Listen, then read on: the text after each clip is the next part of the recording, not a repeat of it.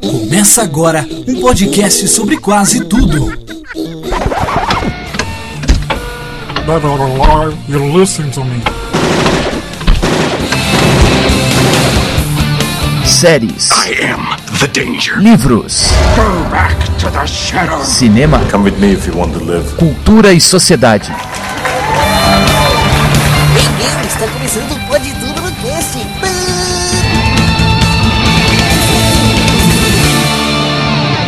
Pode tudo no cast.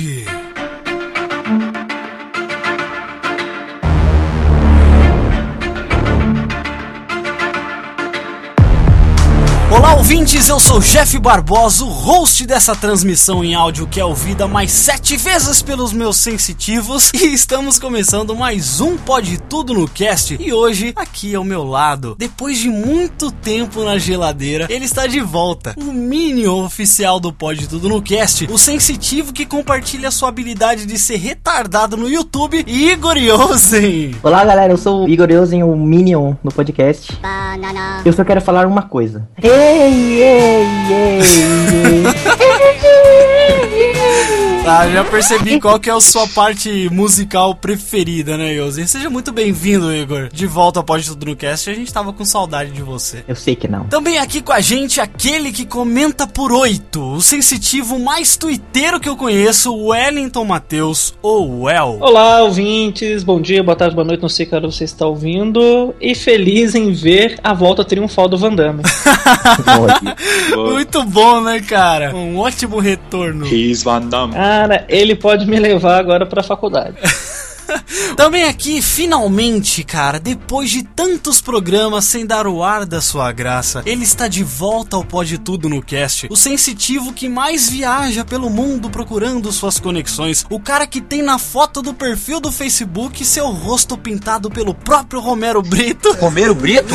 Gustavo Condo, o Gus. E aí, pessoal, já que você citou Romero Brito, eu tenho uma pergunta. Amor é igual arte? Muito bem, queridos amigos, hoje nós iremos falar sobre uma série original do Netflix que talvez podemos considerar que seja aí o ressurgimento dos irmãos Wachowski. Será? Será? Será? Nós vamos falar sobre Sense8. Vamos falar sobre os temas sociais abordados na série e também vamos analisar um pouco os personagens de maneira geral e tentar entender essa história que os Wachowski tentaram nos contar. Lembrando aí, galera, que a gente vai ter um primeiro bloco aí totalmente livre de spoilers para você que ainda não viu a série, né? A gente vai tentar conquistar vocês aí um pouco para que vocês mesmos possam tirar suas próprias conclusões se vale ou não a pena assistir Sense8. Logo depois a gente vai entrar num bloco de spoilers total daí, né? Para analisarmos livremente cada núcleo dessa série linda que é Sense8. Então vamos pro bloco de recados e comentários e já já voltamos para falar de Sense8. Não saia daí. Oh,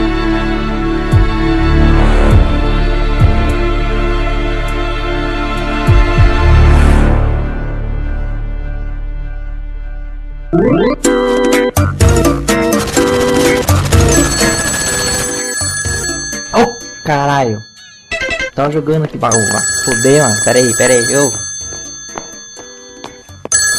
Alô? Ah, não, ele. O Jeff? Não, ele não tá aqui não. Tá, tá, tá. Vou deixar recado. Tá, falou, falou. Ô Jeff! Que? Tem recado aqui, ô caralho, filha da puta. Já vou, cacete. Podem cagar em paz, mano.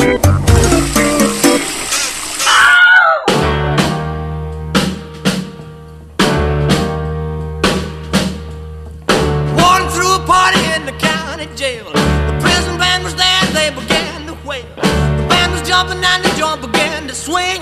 You should have heard this knocked out jailbird sing that rock. Muito bem, Igor. Onde que nós estamos mesmo? Estamos no bloco de casos e comentários do Pode Tudo no Cast sobre Sense8. É isso aí, mas só que a gente vai ler os comentários sobre o último podcast, né?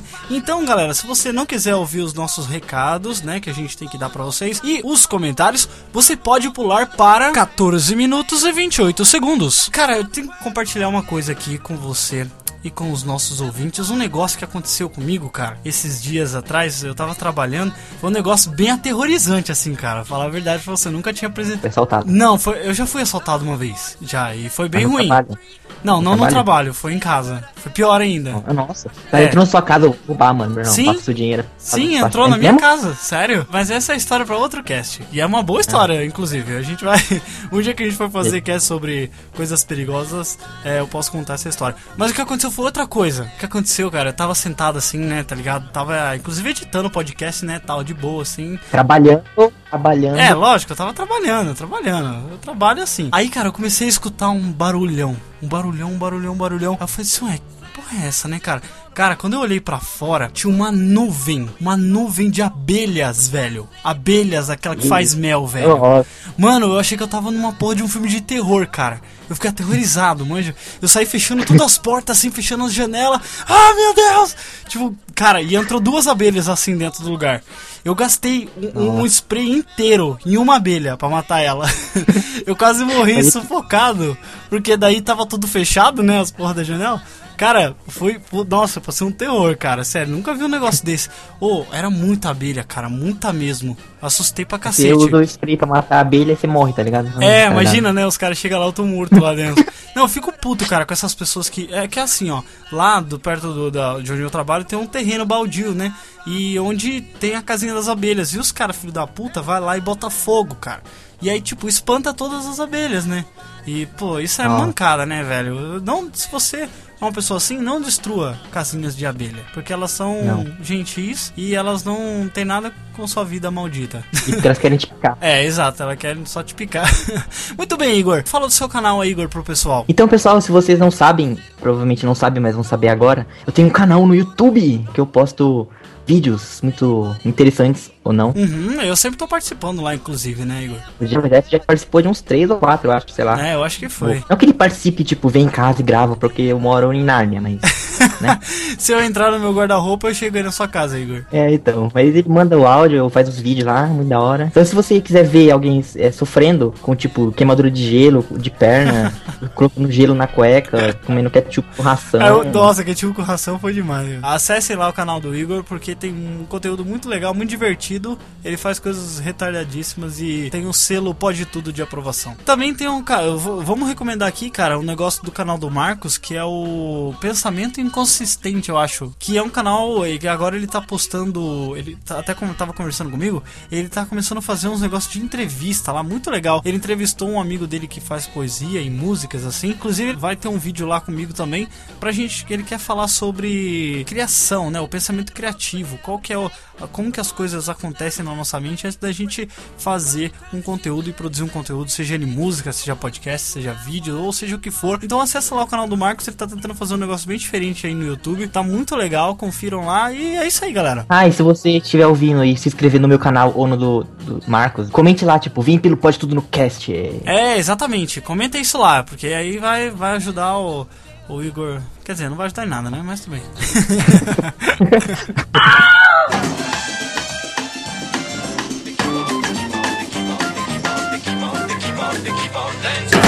Igor, também tem que falar sobre um negócio, cara, que ah, eu fiquei muito assustado, inclusive. Existe um site, não sei se o pessoal sabe, existe um site chamado 5 Melhores, e lá tem, tipo, várias votações, assim, sobre várias coisas. É, os 5 melhores, ah, sei lá, os 5 melhores sites de pornô, sei lá.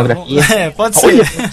não, não sei, tem várias coisas lá, por exemplo, os 5 melhores restaurantes de São Paulo, ou os 5 melhores filmes de drama, sei lá, tem várias votações. Inclusive lá tá tendo os melhores podcasts brasileiros, os melhores podcasts brasileiros. Eu tinha entrado lá, dei uma olhada. É claro que os mais famosões são os que estão lá em cima. Mas cara, eu fiquei surpreso quando eu descobri que o Pode Tudo no Cast tá na lista também. E eu nem tinha entrado lá. Olha. Eu nem tinha votado, não tinha feito nada. Quando eu vi, o cara tinha me marcado lá. E a gente tá na duzentésima, trigésima quinta posição. Caralho. Pra você que não sabe o que que é, 235. Eu ia perguntar.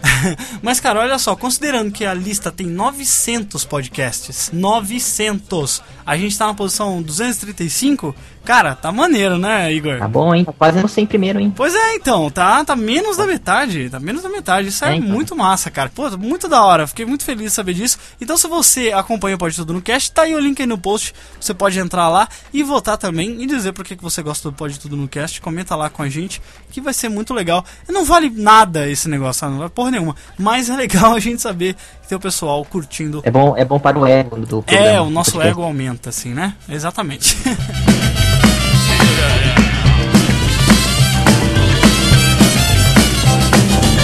Muito bem, então, Igor, vamos agora para a leitura dos e-mails. Na verdade, nunca é e-mail, né? Porque é só comentário, né? No cast. E-mail é só o nome. tá? Exato, e-mail é só o nome. O primeiro comentário, é, lembrando que foram os comentários sobre o último podcast que foi sobre Marvel versus DC no cinema, né? Super-herói. Exatamente. Aqui primeiro temos o comentário do Wellington Matheus. Eu vou me fazer de nerd chato. Sim, com X. O Homem-Formiga pode não ser um herói tão popular, mas tem arcos sensacionais nas HQs, tanto que Hank Pym é um dos meus personagens favoritos da Marvel. O Mandarim ainda não apareceu na história. Ainda existe o verdadeiro Mandarim. Aguardemos, pois o Juninho só tem contrato. Ah, Juninho ele quis dizer Robert Downey Jr., né?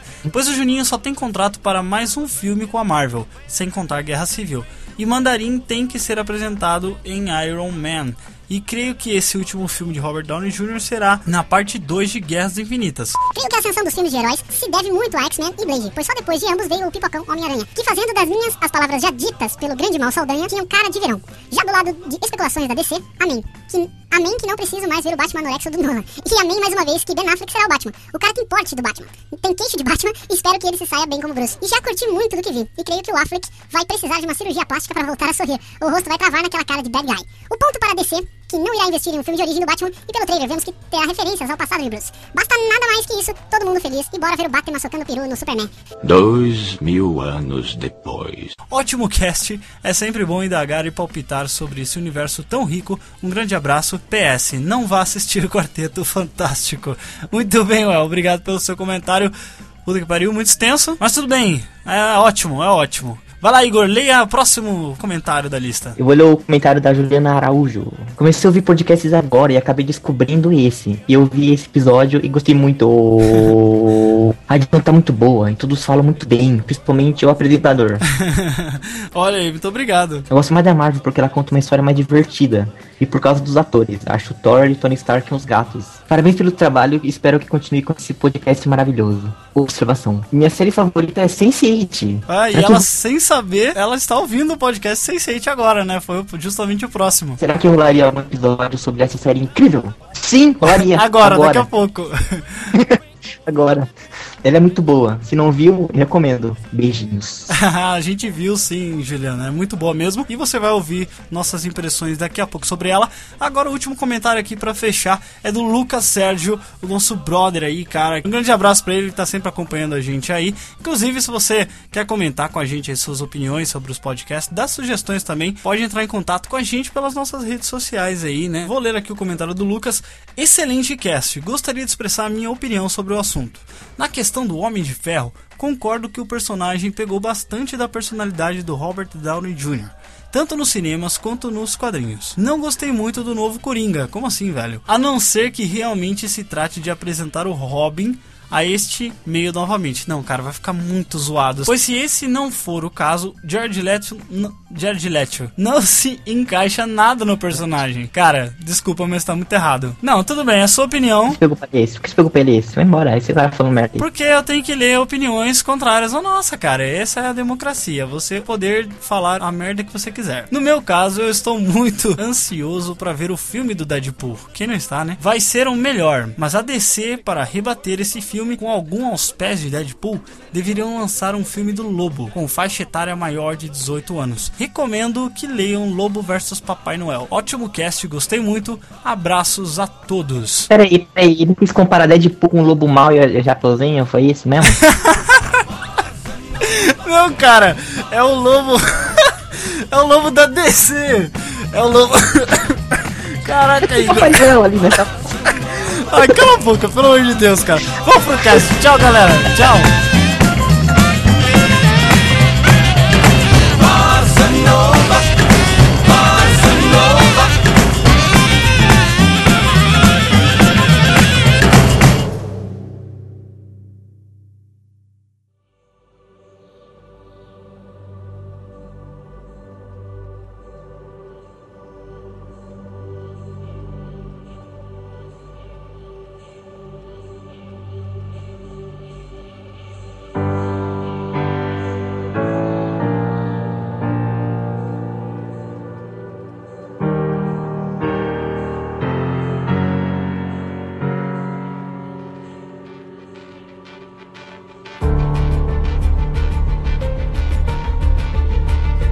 Muito bem, então, queridos amigos, estamos nessa parte aqui, nesse primeiro bloco, onde a gente vai falar um pouco sobre a série, sem os spoilers, Pra você que não assistiu ainda, pra gente tentar conquistar você. É, é claro que é uma série que a gente com certeza gosta muito, mas a gente reconhece também que existem alguns defeitos nela, né? Assim, e começando para falar com os criadores, né? dos criadores que são os irmãos Wachowski, que é o Andy e a Lana Wachowski, né? Que antigamente era Larry, que são os criadores de Matrix, dos maiores fenômenos do cinema. Vocês com certeza já assistiram Matrix, né? Claro. Adendo que eu assisti a Matrix esse ano. Não, e você veio entender esse ano só, né, Igor? Isso, esse ano. É, Caraca, eu, cara. eu também eu tive um, um problema muito sério com isso, porque quando eu assisti, eu lembro que Entendeu eu estava também. por volta da sexta série, alguma coisa assim, Sim. e eu não tinha entendido. Ah, não, mas eu também não, Aí, cara. Não, mas é- essa foi a questão. O que aconteceu foi o seguinte: eu, todo alegre pimposo, né? Cheguei da escola e falei com meus coleguinhas que, que não tinha entendido o filme. Tipo assim, uns dois ou três lá meio que falaram, nossa, não entendeu, não sei o que, bacana, não sei o que. Mas eu acho que ninguém entendeu na hora. Será que não? Sim, É, mas. porque na época o que chamou a atenção foram mais Os efeitos, né? A Tudo ação. bem. Eu falei, aí, tipo assim, aquilo eu falei, ah, puta, me senti meio deslocado. Falei, porra, velho, não entendi o filme.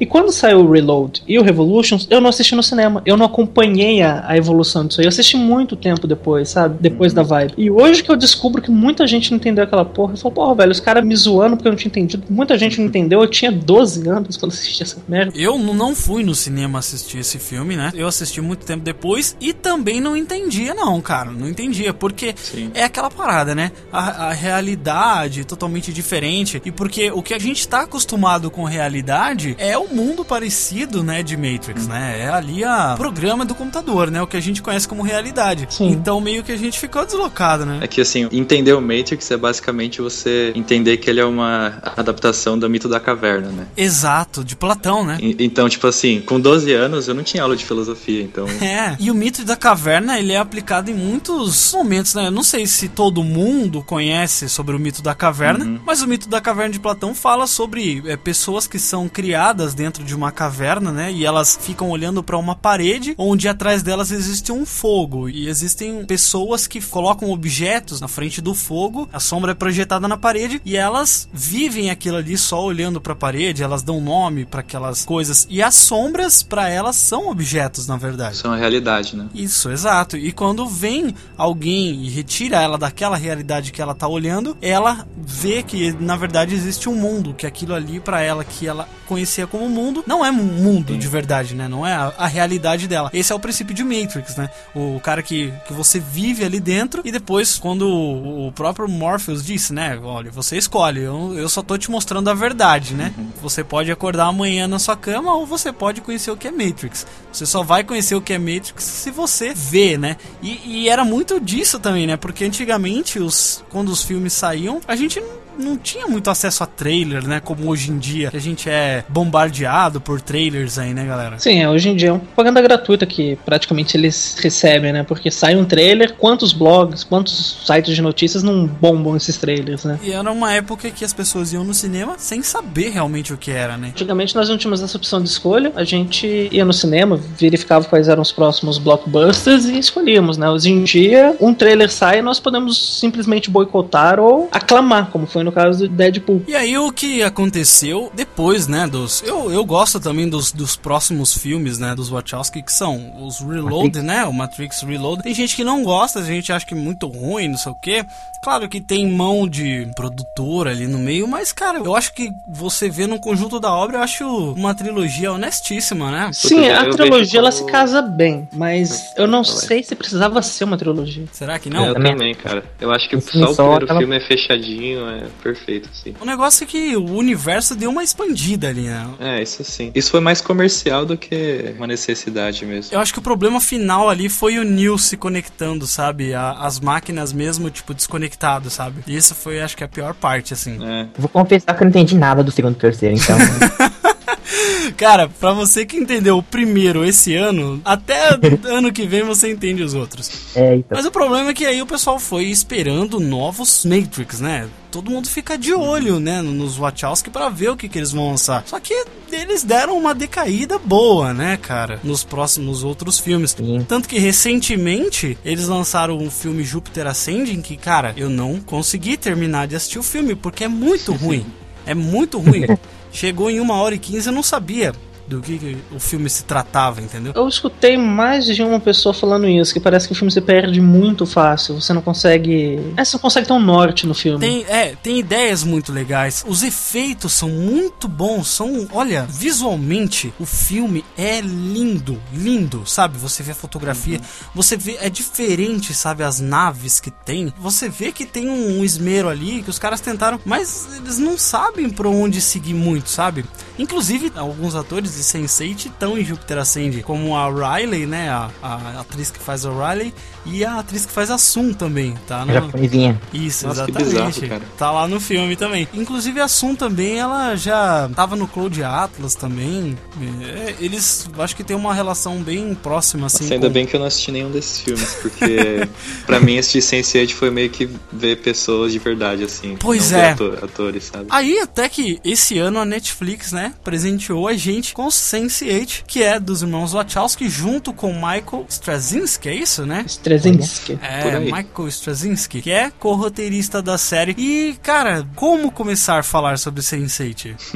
Gus, como que você descobriu essa série e começou a curtir ela, cara? Ah, sinceramente, foi meio que assim, foi meio que o hype, né? Tipo, os Wachowskis estão com a Netflix agora. Aham. O Demolidor saiu antes, né? Sim, sim. aham. Antes. É, então eu já tava assim animado com o Demolidor, então eu já meio que confiava na Netflix pra tudo que ela fazia. Então foi meio que, ah, vou dar uma chance. Você fala, cara, faz aí porque vai ser bom, né? É, vou dar, vou dar uma chance, tipo, quem sabe que a Netflix não é igual essas grandes produtoras, tipo a Fox, a Sony, que eles pesam a mão. É que mete a mão e tudo, né? Sim, eles realmente investem pra dar certo e pra ser bom, ter qualidade, e não só pra fazer dinheiro. Exato. E o legal do Netflix, assim, também, o formato que você não precisa ficar fazendo gancho pro próximo episódio. Sim, cara. Não é aquele formatinho de televisão. Uhum. É um filme cortado, né? Tipo, é um filme de 12 filme horas. de 12 horas cortado em Exato. Assim. Como o próprio Demolidor é, né? Eu acho. Sim, sim. Um grande ponto pra mim de Sense8. Assim, eu descobri ela pouco tempo antes dela ser lançada, sabe? Eu vi trailers daí eu falei assim, cara, isso parece ser uma a premissa te capta assim, né? Porque é um negócio diferente.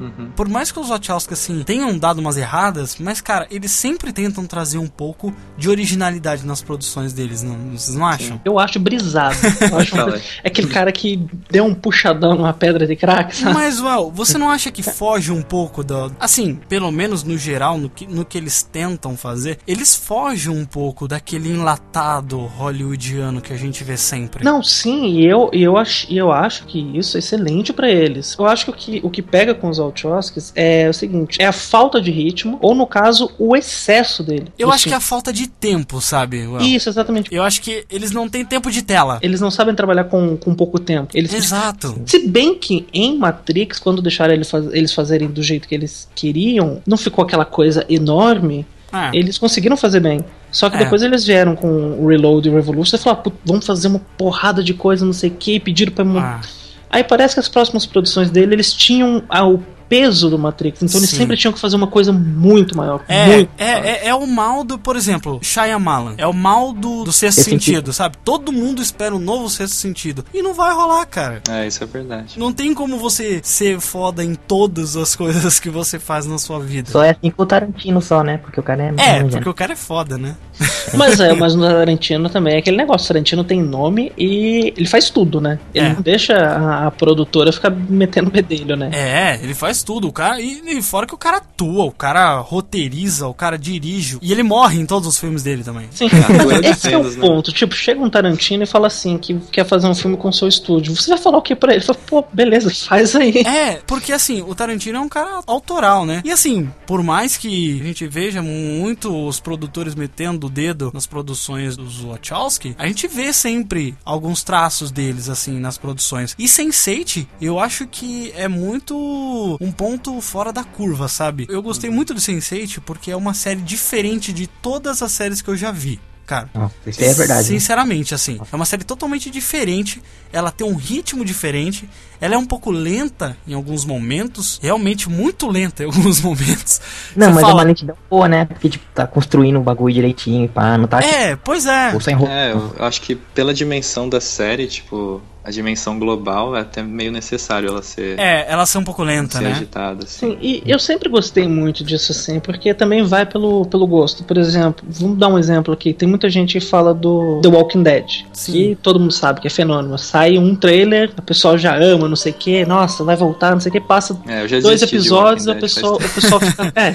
Então, porque eu encaro The Walking Dead não como uma série tipo de matança de zumbi, eu encaro mais como uma série de drama. É, eles isso, isso, vivendo isso. no Virou uma mundo novela que tem Uma zumbis novela- ocasionalmente. Que tem sabe? zumbis ocasionalmente. Sim, mas, Mas eu é uma encaro novela, desse assim. jeito. E assim, ele tem um ritmo legal pra mim, porque por eu gostar de drama. Mas tem gente que quer lá só ver cabeça explodindo, É. explosão e canibais. Eu acho que o que mais me prendeu em Sense8, cara, foi essa parada da diversidade, sabe? Sim. De apresentar a diversidade pra você de uma forma, sabe? É foda, né? Porque assim, se a gente for ver todo o material que a gente consome de cinema, de série, é 99% branco, americano. Uhum. Por exemplo, filme de invasão alienígena sempre vai acontecer em algum lugar lá dos, Dos Estados, Unidos. Exato. E mesmo que o Sense8 tem dois personagens dos Estados Unidos, é legal ver toda essa diversidade, né? E não é só de diversidade cultural, mas também de gênero, de religião, Exato. de etnia, de. Cara, é muito incrível. Sim. A própria introdução, né? Abertura. Isso, isso. Eu ia, eu ia falar disso. É sensacional, cara. Será que tá no spoiler isso ou não? Não, não, pode Não, falar, não é spoiler, porque, né, tá no primeiro episódio. É muito bom essa a, a abertura da, da série, Sim, né? cara. Eu gosto muito pela simplicidade, tipo, e como ela sintetiza a série de um jeito tão fácil, de- tão simples assim. Ela só vai recortando várias imagens, alea- tipo, aleatórias. Vários elementos, né? É. É, e cada plano é um país diferente, uma cultura diferente. Pessoas diferentes,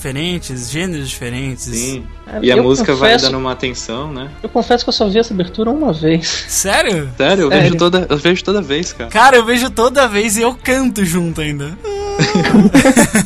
Today I march to remember that I'm not just a me, I'm also a we. Eu acho que a gente pode falar um pouquinho da plot da série, assim, sem dar muito spoiler, sobre o que que é, né, essa, a plot da série. O início, os personagens, né? Jeff, tá falando aí que, tipo, que eu demorei pra entender Matrix e pá, e a pessoa falou assim, nossa, mas esse cara é idiota, ele não entendeu Matrix e gostou de Sense8, como assim? Tipo, quando eu comecei a assistir o primeiro episódio, eu não entendi também, cara. Fiquei, tipo... Não, mas é, mas eu também não, não entendi. É. eu- é que eu fala, acho é, que não, é o primeiro deles. episódio é perdido. Sim, É, Tá- totalmente. É, mas vocês estavam esperando que era o quê? Que, tipo, que era entenderam mais ou menos ou não? Não, eu sabia que eu ia entender só pro final. Pra se prender mesmo, eu acho que você tem que dar uma oportunidade de pelo menos quatro episódios pra série. Porque se você assistir o piloto, você não vai, você vai falar assim, cara, isso aqui tá muito louco, eu não tô entendendo nada, e você não vai entender nada mesmo. Sense8 são oito personagens, tá? E eles têm Eight, uma conexão. eight. Exato, é o, é o Sense8, né? São sensitivos, são oito personagens, eles estão espalhados pelo mundo todo. A gente tem o Will Gorski, né? Que é um policial de Chicago. A gente tem a Nomi, que é uma hacker ativista. Ela é transexual, lésbica e vive em São Francisco, né? Com a namorada dela, Amandita. É legal que ela fala que ela é uma hacker ativista. Ela chama ela de hacktivist, tá É. ligado? Muito massa, cara. Sim. E também tem a Riley, que é uma DJ irlandesa que ela vive em Londres. Se eu não me engano, ela tem um outro nome também, né? Meio louco lá da. É, é um nome irlandês lá, né? Mas vamos chamar de Riley mesmo, que é mais fácil. Riley. É, ela adotou esse nome artístico. Exato. Tem o Lito também, que ele é um galã mexicano, né? De novelas, de filmes também. Tem também um dos personagens que eu também mais gosto, que é o Cafius, né? Não, não, não. É Van Damme, Van Damme é o nome dele. O Van Damme, o Van Damme. Exatamente. Ele é um Van Damme. motorista de uma van lá em Nairobi, no Quênia. E ele trabalha, né, no... Nairobi. Ele trabalha lá em, Na- é, em Nairobi, né, no, no É Quênia. engraçado o nome. Nairobi. Existe a, a Sun, a Sun, né? Sun, Sun, Sun. Sun, não sei se é Sun ou Sun. que Ela é é uma né? sul-coreana que é filha de um ricaço lá também, né? Essa aí é que tem a banda, né? A Sun 41. Nossa, cara. Ah, meu Deus, piada horrível. Também tem a Kala, que é uma indiana farmacêutica, e o Wolfgang, né? Que é um gangster alemão. Nossa, esse é Esse nossa. cara é foda. Então, o que que esses caras têm em comum? Well, diga pra gente, o que que eles têm em comum, cara? Então, como dito, o nome da série Sense8, eles são sensitivos. Eles eles estão conectados por alguma coisa que nós ainda não entendemos, É, no começo a gente não sabe o que é, né? nem no final. Eles estão unidos, eles, logo no, no começo da série, você já percebe que eles não são um único grupo, Uhum. mas você não sabe se existem muitos mais, poucos mais. É, é, é, vai, é, vai se desenrolando assim e você vai compreendendo melhor o que é essa conexão conforme os episódios vão, né, vão indo. seguindo. Então a gente sabe que eles estão conectados, né? E a, a série ela vai desenvolvendo isso e o que é legal é essa diversidade, né, cara? Um, um cara que mora lá em Nairobi, ele é pobre, ele tem que ajudar a mãe dele. Então é isso, né, galera? Eu acho que a gente já pode entrar na parte dos spoilers agora, né? Vamos, vamos que eu tô ansioso. Porque... o Gus É tá se difícil. coçando. Porque realmente não tem como a gente falar muito sem Sim. dar spoilers, né? A olha, galera, a série é muito boa. Só digo pra vocês, dê uma chance. Pelo menos até o quarto episódio.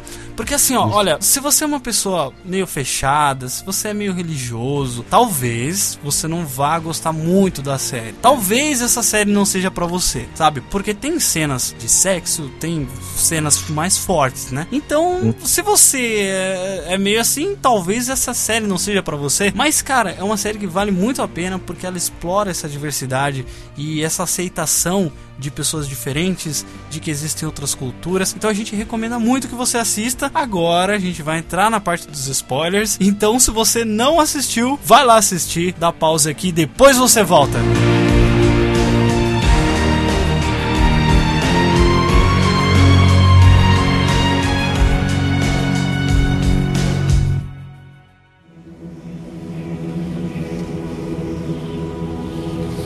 Hello? My name is Jonas. I know who you are. You know what they told you. And you know what your senses are telling you. The question is, well, which of the two are you're going to trust? How do you know my name? She told me. Who? Angelica, the woman that gave birth to you. Just before she took her life. She shot herself. We all experience many births and deaths during a life. But few know what it means to be reborn, a sensate. A what? You have a migraine. You've had it since you saw her. It will last for several more days. When mine finally ended, I cried like a baby, but that's just the beginning. You will start to feel strange things. You will feel snow in the middle of the summer, rain when there isn't a cloud in the sky. You feel anger and joy and pain, pleasure, without any reason.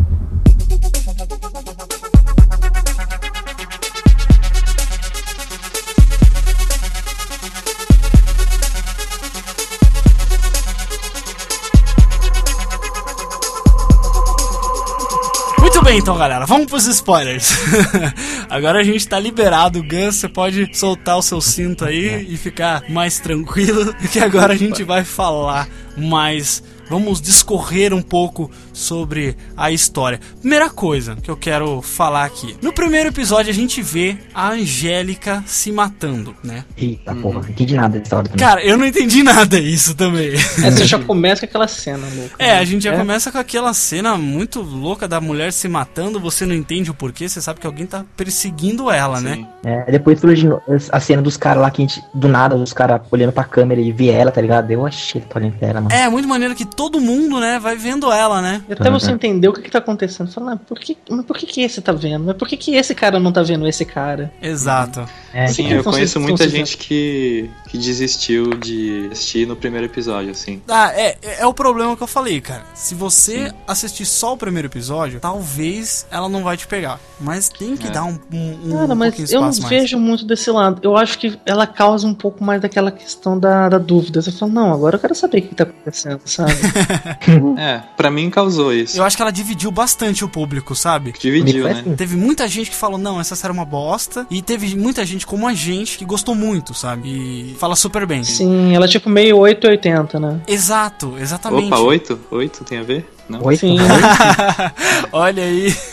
Ô Jeff, então, eu vejo as séries da Netflix como se fosse um filme mesmo. Então, Uhum. eles lançam tudo de uma vez, é como se fosse um filme dividido. Então, se eu, se eu assisto o primeiro episódio, eu tento não assistir como se fosse um piloto, porque ele não é um piloto, né? É, porque não é como uma série comum de televisão que eles têm que vender. Ele não quer vender a ideia pra você. É, você já comprou. Ele a quer. série já tá lá. Tá É, lá já. tá Ele lá. não precisa vender a ideia. É, porque você já é assinante do Netflix, né? Sim. É verdade. Essas pessoas que desistiram logo no primeiro episódio é porque talvez elas acharam que aquilo foi um piloto fraco porque não apresentou nada. Tipo, É.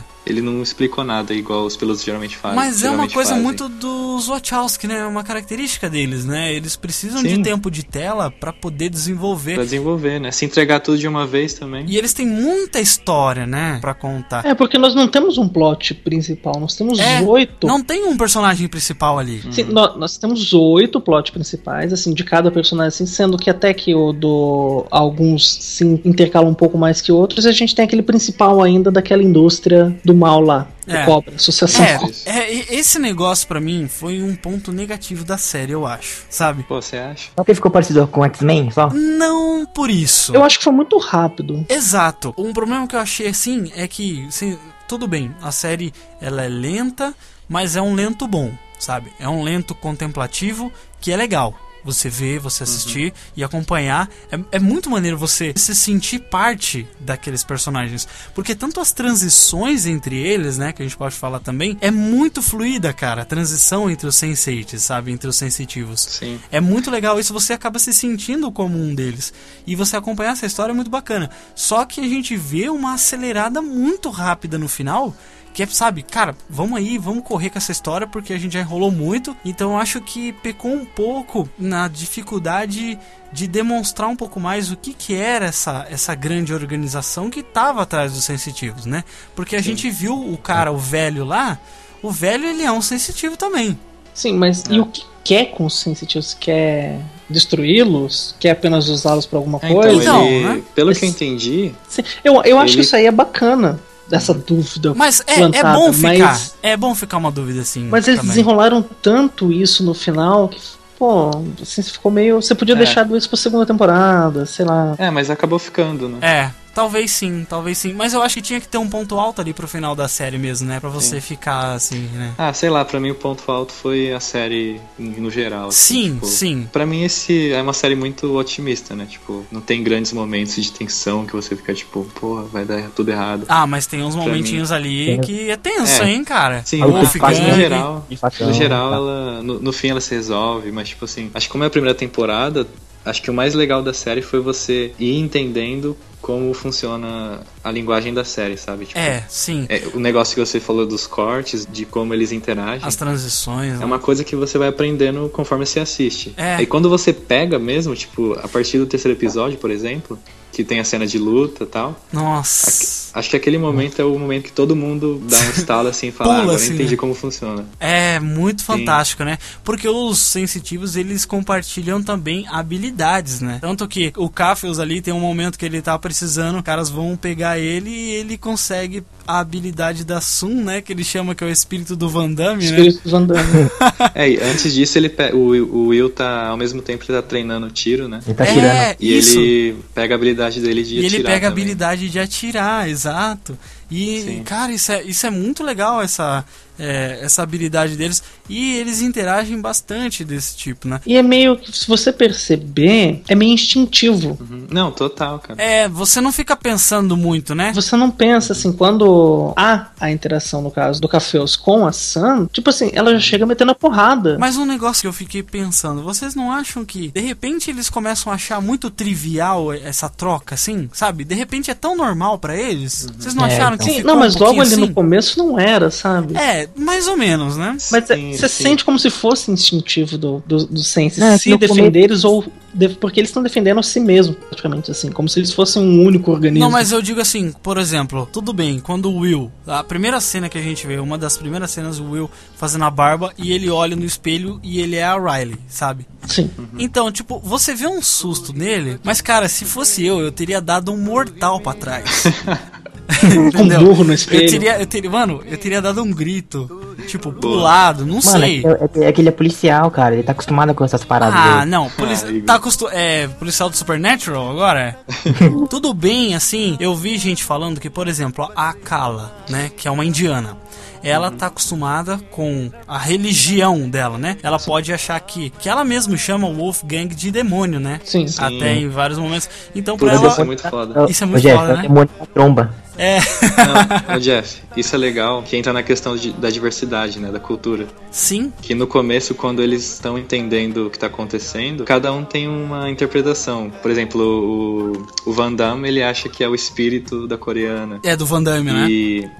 Isso, isso. Ele acha que é o espírito. Aí tem o... A Kala já acha que é o Ganesha lá. Da... Ou um demônio, né? Que, dela. ma- que É, um mandou, demônio. né? Um demônio pra atormentar ela. A Riley, ela, ela acha que tá delirando, que ela é drogada. Que ela tá drogada pra caralho. Então isso é muito legal. É verdade. A Nomi também, ela acha que é por causa do cérebro dela, né? Do problema lá no, no É, dela, que que ela- ela acha que tá vendo coisas também. É, eu senti que deu um salto, assim, tipo, no começo é, é legal que, por exemplo, você se sente que- igual ele, assim, se sente meio perdido. Tipo, a Kala escuta barulho de chuva, Nossa, muito da hora isso. ela, ela vai pegar o guarda-chuva e vê que tá sol. Muito da hora isso, cara. Aí, aí você vai começar a entender que essa ligação não é só telepática, né? Pelo que eu entendi, então, eles começaram a poder se contactar depois que a Angélica morreu. É isso? Foi, acho que nesse momento foi que o grupo se uniu, né? É, o Jonas até mesmo fala que a Angélica deu a luz a eles, né? Foi, foi. Sim. Como se a Angélica, que morreu, tivesse dado a luz àqueles sensitivos. Porque senão a gente poderia considerar por que, que eles não viam isso quando eram criança, né? Talvez.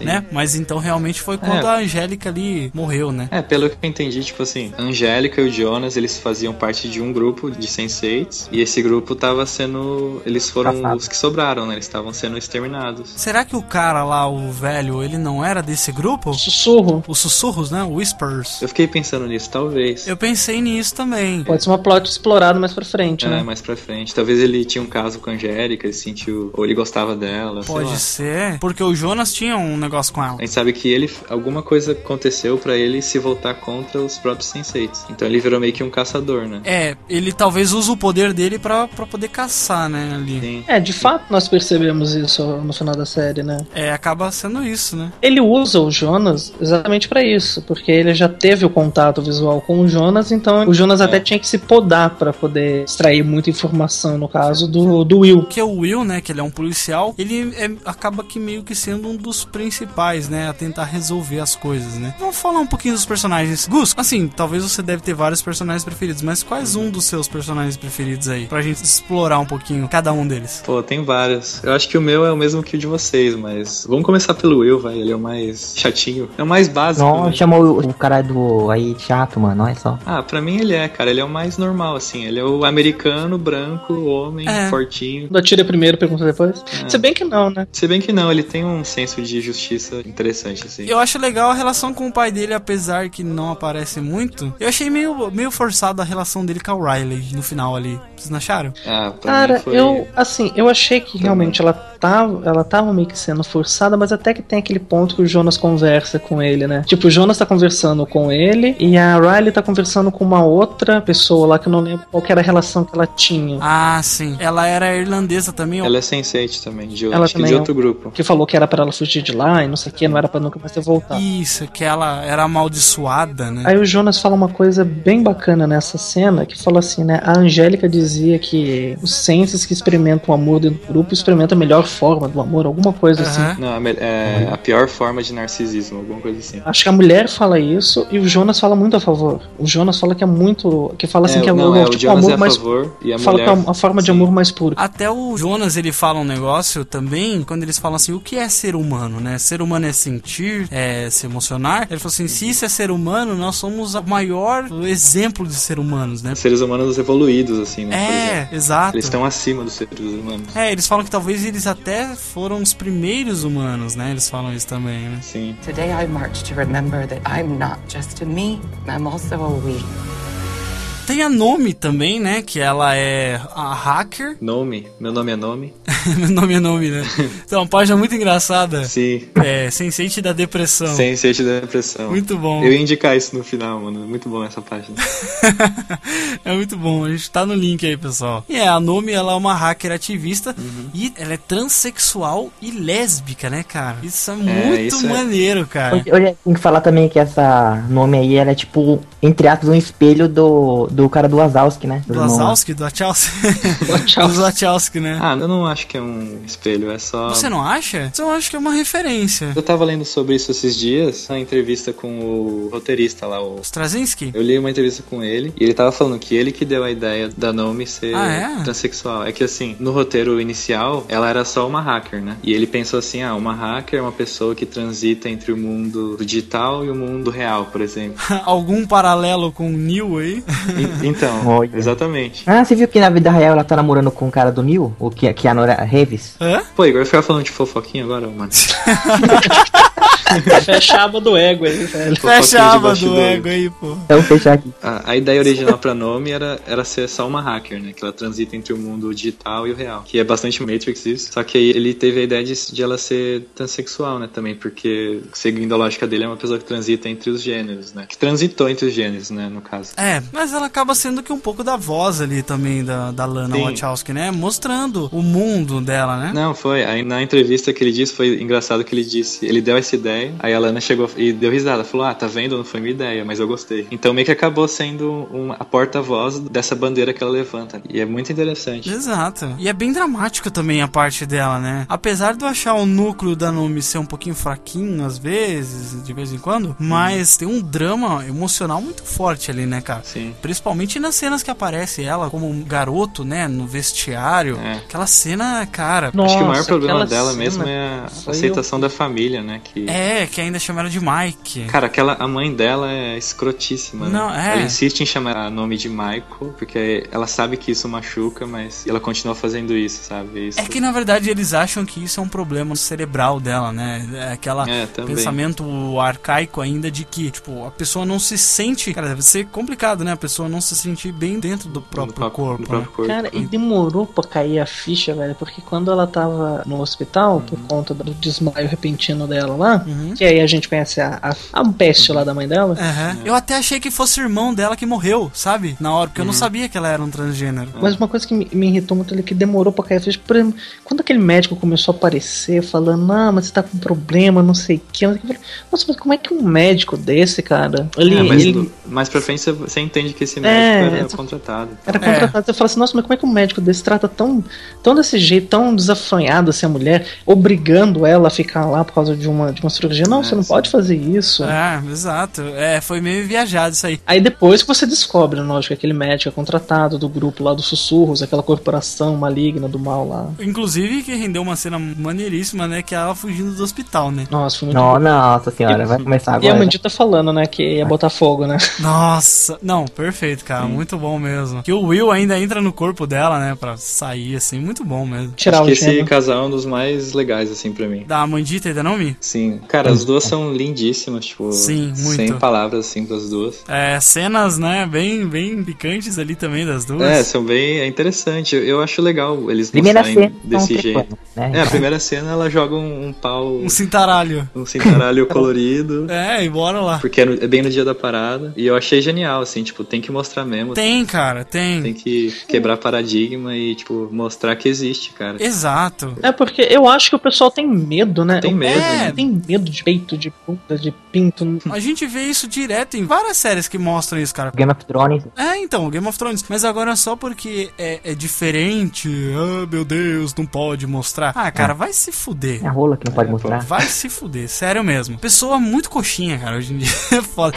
Não, assim, a- a- a- tudo bem, você não gostar. É só não assistir, né, cara? É só não Tipo, assistir, cara. Desliga o Netflix e procura outra coisa. Mas sabe, pessoa que, que fala assim, que é uma série LGBT. Ah, nossa. Não, eu fico puto porque ela fala como se fosse ruim, sabe? É, como se isso fosse ruim. E se for, é bom, cara. Foda-se se é. Ah, não, isso é pro público LGBT. Ai, meu Deus. É, isso é nada a ver. Ah, vai se ferrar, cara. Sério. Jeff nem conseguiu imitar a pessoa. Não, é imitável, sabe, a pessoa. Sim. É um acéfalo. Tudo bem, você não quer assistir, ninguém é obrigado. Tem gente que não gosta, inclusive, de Game of Thrones porque tem cenas de sexo. De tem- incesto, de De, tudo, incesto, né? Mas- exato, de estupro. É ainda mais pesado, cara, porque o Sense8, ele não mostra essas coisas, ele mostra é, pessoas se amando. É, se amando, O cara. Game of Thrones, Sim. ele mostra estupro, tipo, e é bem mais aceito, né, do que... É, Tem é. bem mais público do que o Sense8, sabe? É, exato. Só doente aí. É complicado, sabe? Eu- Eu acho que tem que ter mais séries assim, sabe? Que quebre paradigma, sabe? Tem que naturalizar, eu acho, cara. Do mesmo jeito que a gente consegue ver violência em qualquer lugar, sabe? É, cara. Pô, ah, vai se ferrar. Eu fico muito puto com essas pessoas, sério mesmo. É, tudo bem. Porque É um preconceito muito babaca e, e a história é excelente, cara. Os personagens são puta que pariu. Olha, não- eu curto. Nossa, tô louco pela segunda temporada. Personagem pausudo, né, Jeff? Falei. ah, nossa, que delícia, cara. Today I march to remember that I'm not just a me, I'm also a we. Vamos pro próximo aqui, falar sobre a Riley, né? Que é uma DJ irlandesa. Linda. Linda, muito linda. Inclusive, ela tá em Jupiter Ascending, coitada, né? Ah, nossa. Até o Steve Hawking tá nesse filme, né? Nossa, cara, o Stephen Hawking fazendo. Tem umas cenas assim muito ruins porque ele fala muito baixinho e de repente ele começa a gritar assim, sabe? Ah?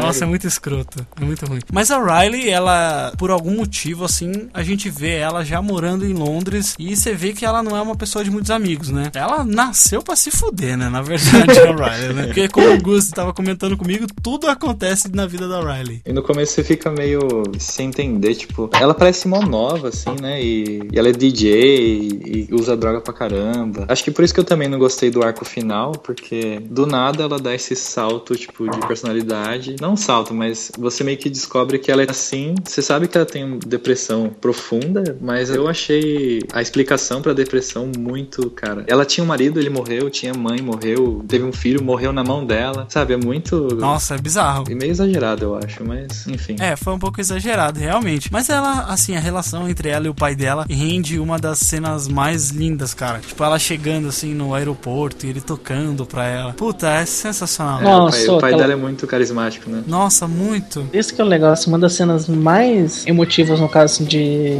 felicidade, se você vê um pai recebendo uma filha daquele jeito.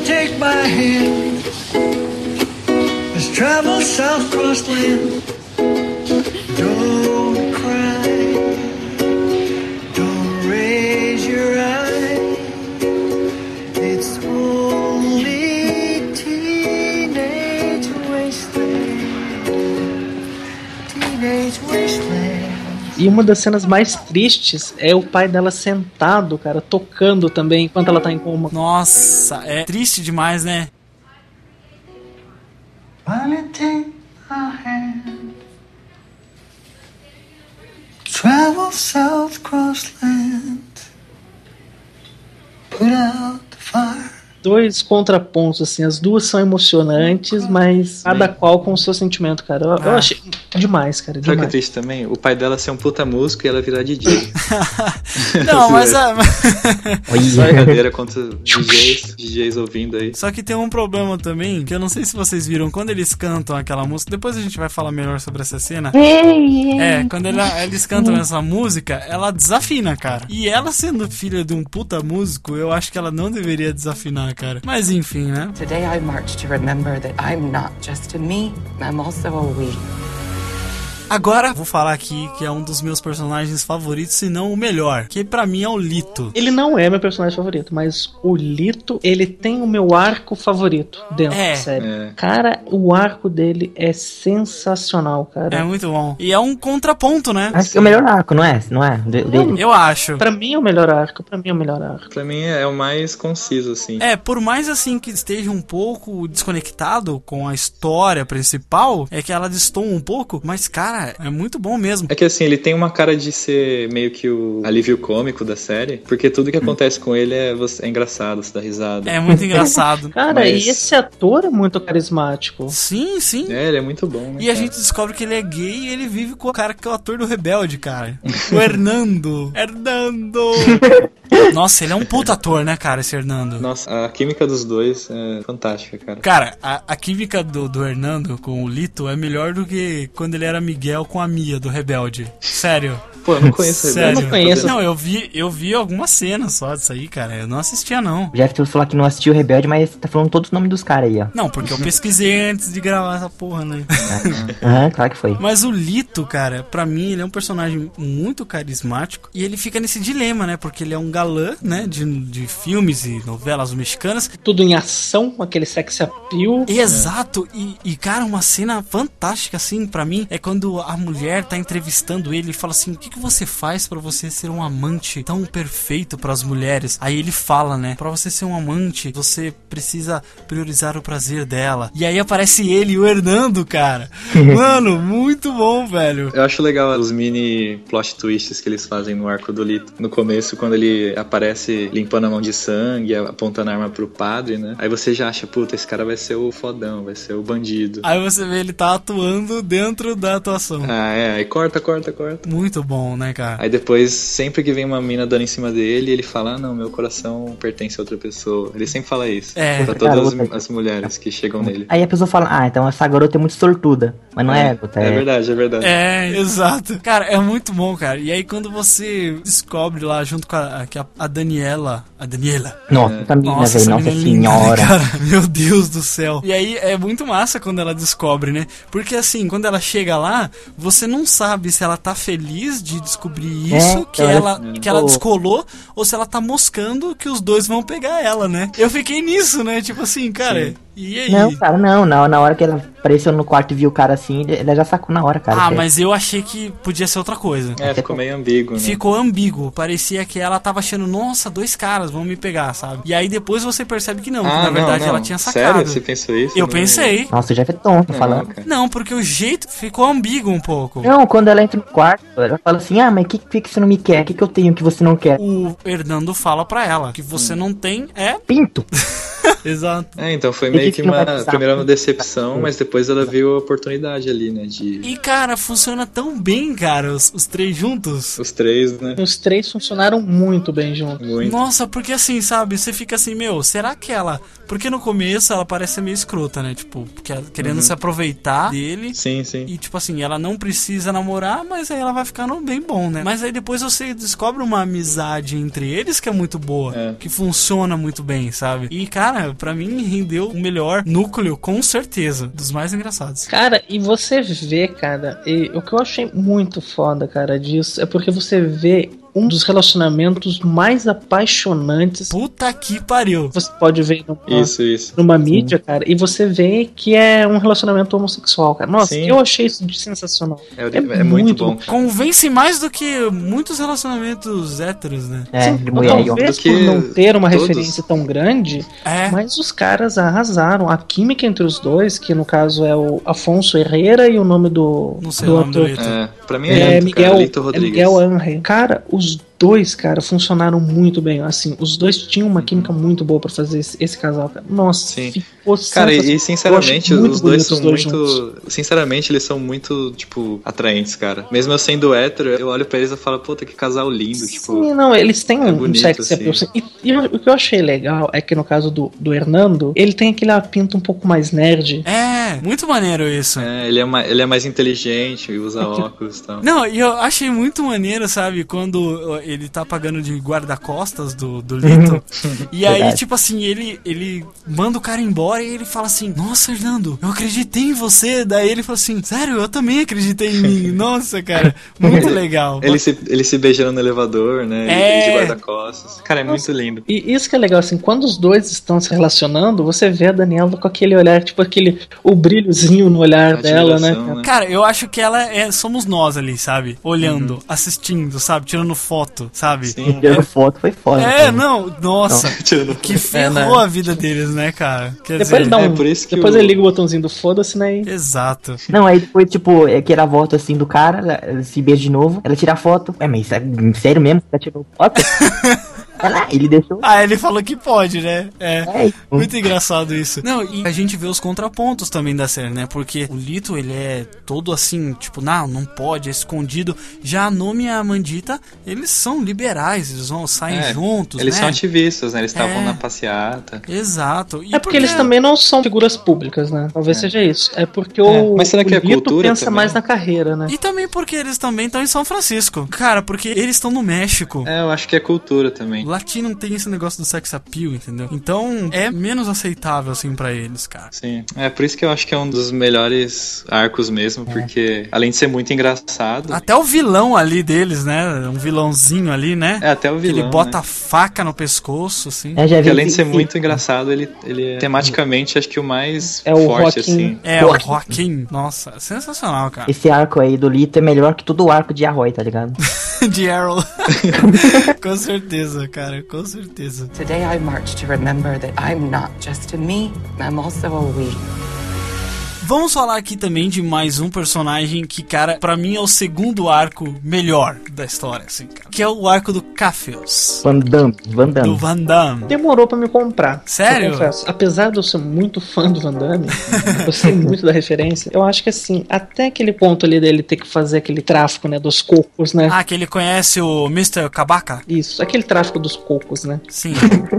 Muito engraçado essa cena. Muito bom. Eu acho que ficou bem forçadinho, assim. Eu acho que, tipo, colocaram ele pra ter aquelas ceninhas de ação entre a Sam e ele, pra mostrar, tipo, a Sam não pode brigar só na Coreia. Pô, cara, sério? Não, então, Não, foi foi demais. demais No começo nossa, foi cara. isso. Mas é porque lá é onde tem os problemas, entendeu? É Brasil lá, cara. Pior que o Brasil. Então, pra mim eu, eu gostei porque quando corta pra Nairobi, pra mim é o lugar visualmente mais interessante, assim, é o mais diferente de todos. É um É. lugar bem quente. Até as cores, né? da- das paletas de cores assim, você vê que muda um pouco, né? Sim, cara. Eu acho aquele local muito bacana. Eu, eu assim, o que demorou pra me comprar na- em relação a ele é porque foi isso. Porque, assim, começou legalzinho com essa relação dele, assim, vivendo num país subdesenvolvido, na merda lá, tudo. E eu falei, puta, vai ser legal. Só que daí começou a colocar aquela cena de ação. Eu falei, puta, será que é só isso o arco dele? É tipo assim, quando ele tiver com problema, ter que enfre- ficar enfrentando gangue. Mas só que eu achei legal também quando ele tentou invocar o espírito da Sun lá. É. E ele não conseguiu, e ele caiu no chão, todo se fudeu lá um monte, E ele cara. teve que se virar, teve que sair correndo. Exato, é. É, e foi- foi e- legal. eu acho que ele é o que mais curte a parada de ser sensitivo, sabe? Não, ele que mais Sim. aproveita, né? Tudo é novidade, velho. Tudo é novidade. Quando ele né? senta no avião, porra, nunca andei no avião. Cara, puta que pariu, essa cena é da hora demais. Eu me sinto igual ele, assim, cara, assistindo. É, exatamente. A energia dele contagia, né? Tipo, o sorriso dele. Sim. Contagia demais, cara. A cena do Will lá, vendo os fogos, aí ele, a- aí ele aparece assim, sabe, do nada. Todo Nada. mundo, ah, eu gosto de fogos dele. Eu também. Mano, maneiro demais, Hoje, cara. senão quando ele tá com a, com a Riley lá, ele toma um chazinho, nossa, eu nunca tomei chá da- de Londres, posso tomar É um pouco? verdade. É, Ah, nossa, pode, isso é pega. sensacional. E o negócio que eu achei legal também é que, por exemplo, na verdade, quem tomou ali não foi ele, foi a Riley, Sim, né? é. Mas Isso, só mas que ele ele. sentiu. Aí você lembra que até a, a- no, tem um momento que a Sun, que a gente vai falar depois da Sun, a Sun tá sentada assim, ela fuma um pouco o, aquele, né, aquele negócio da Riley.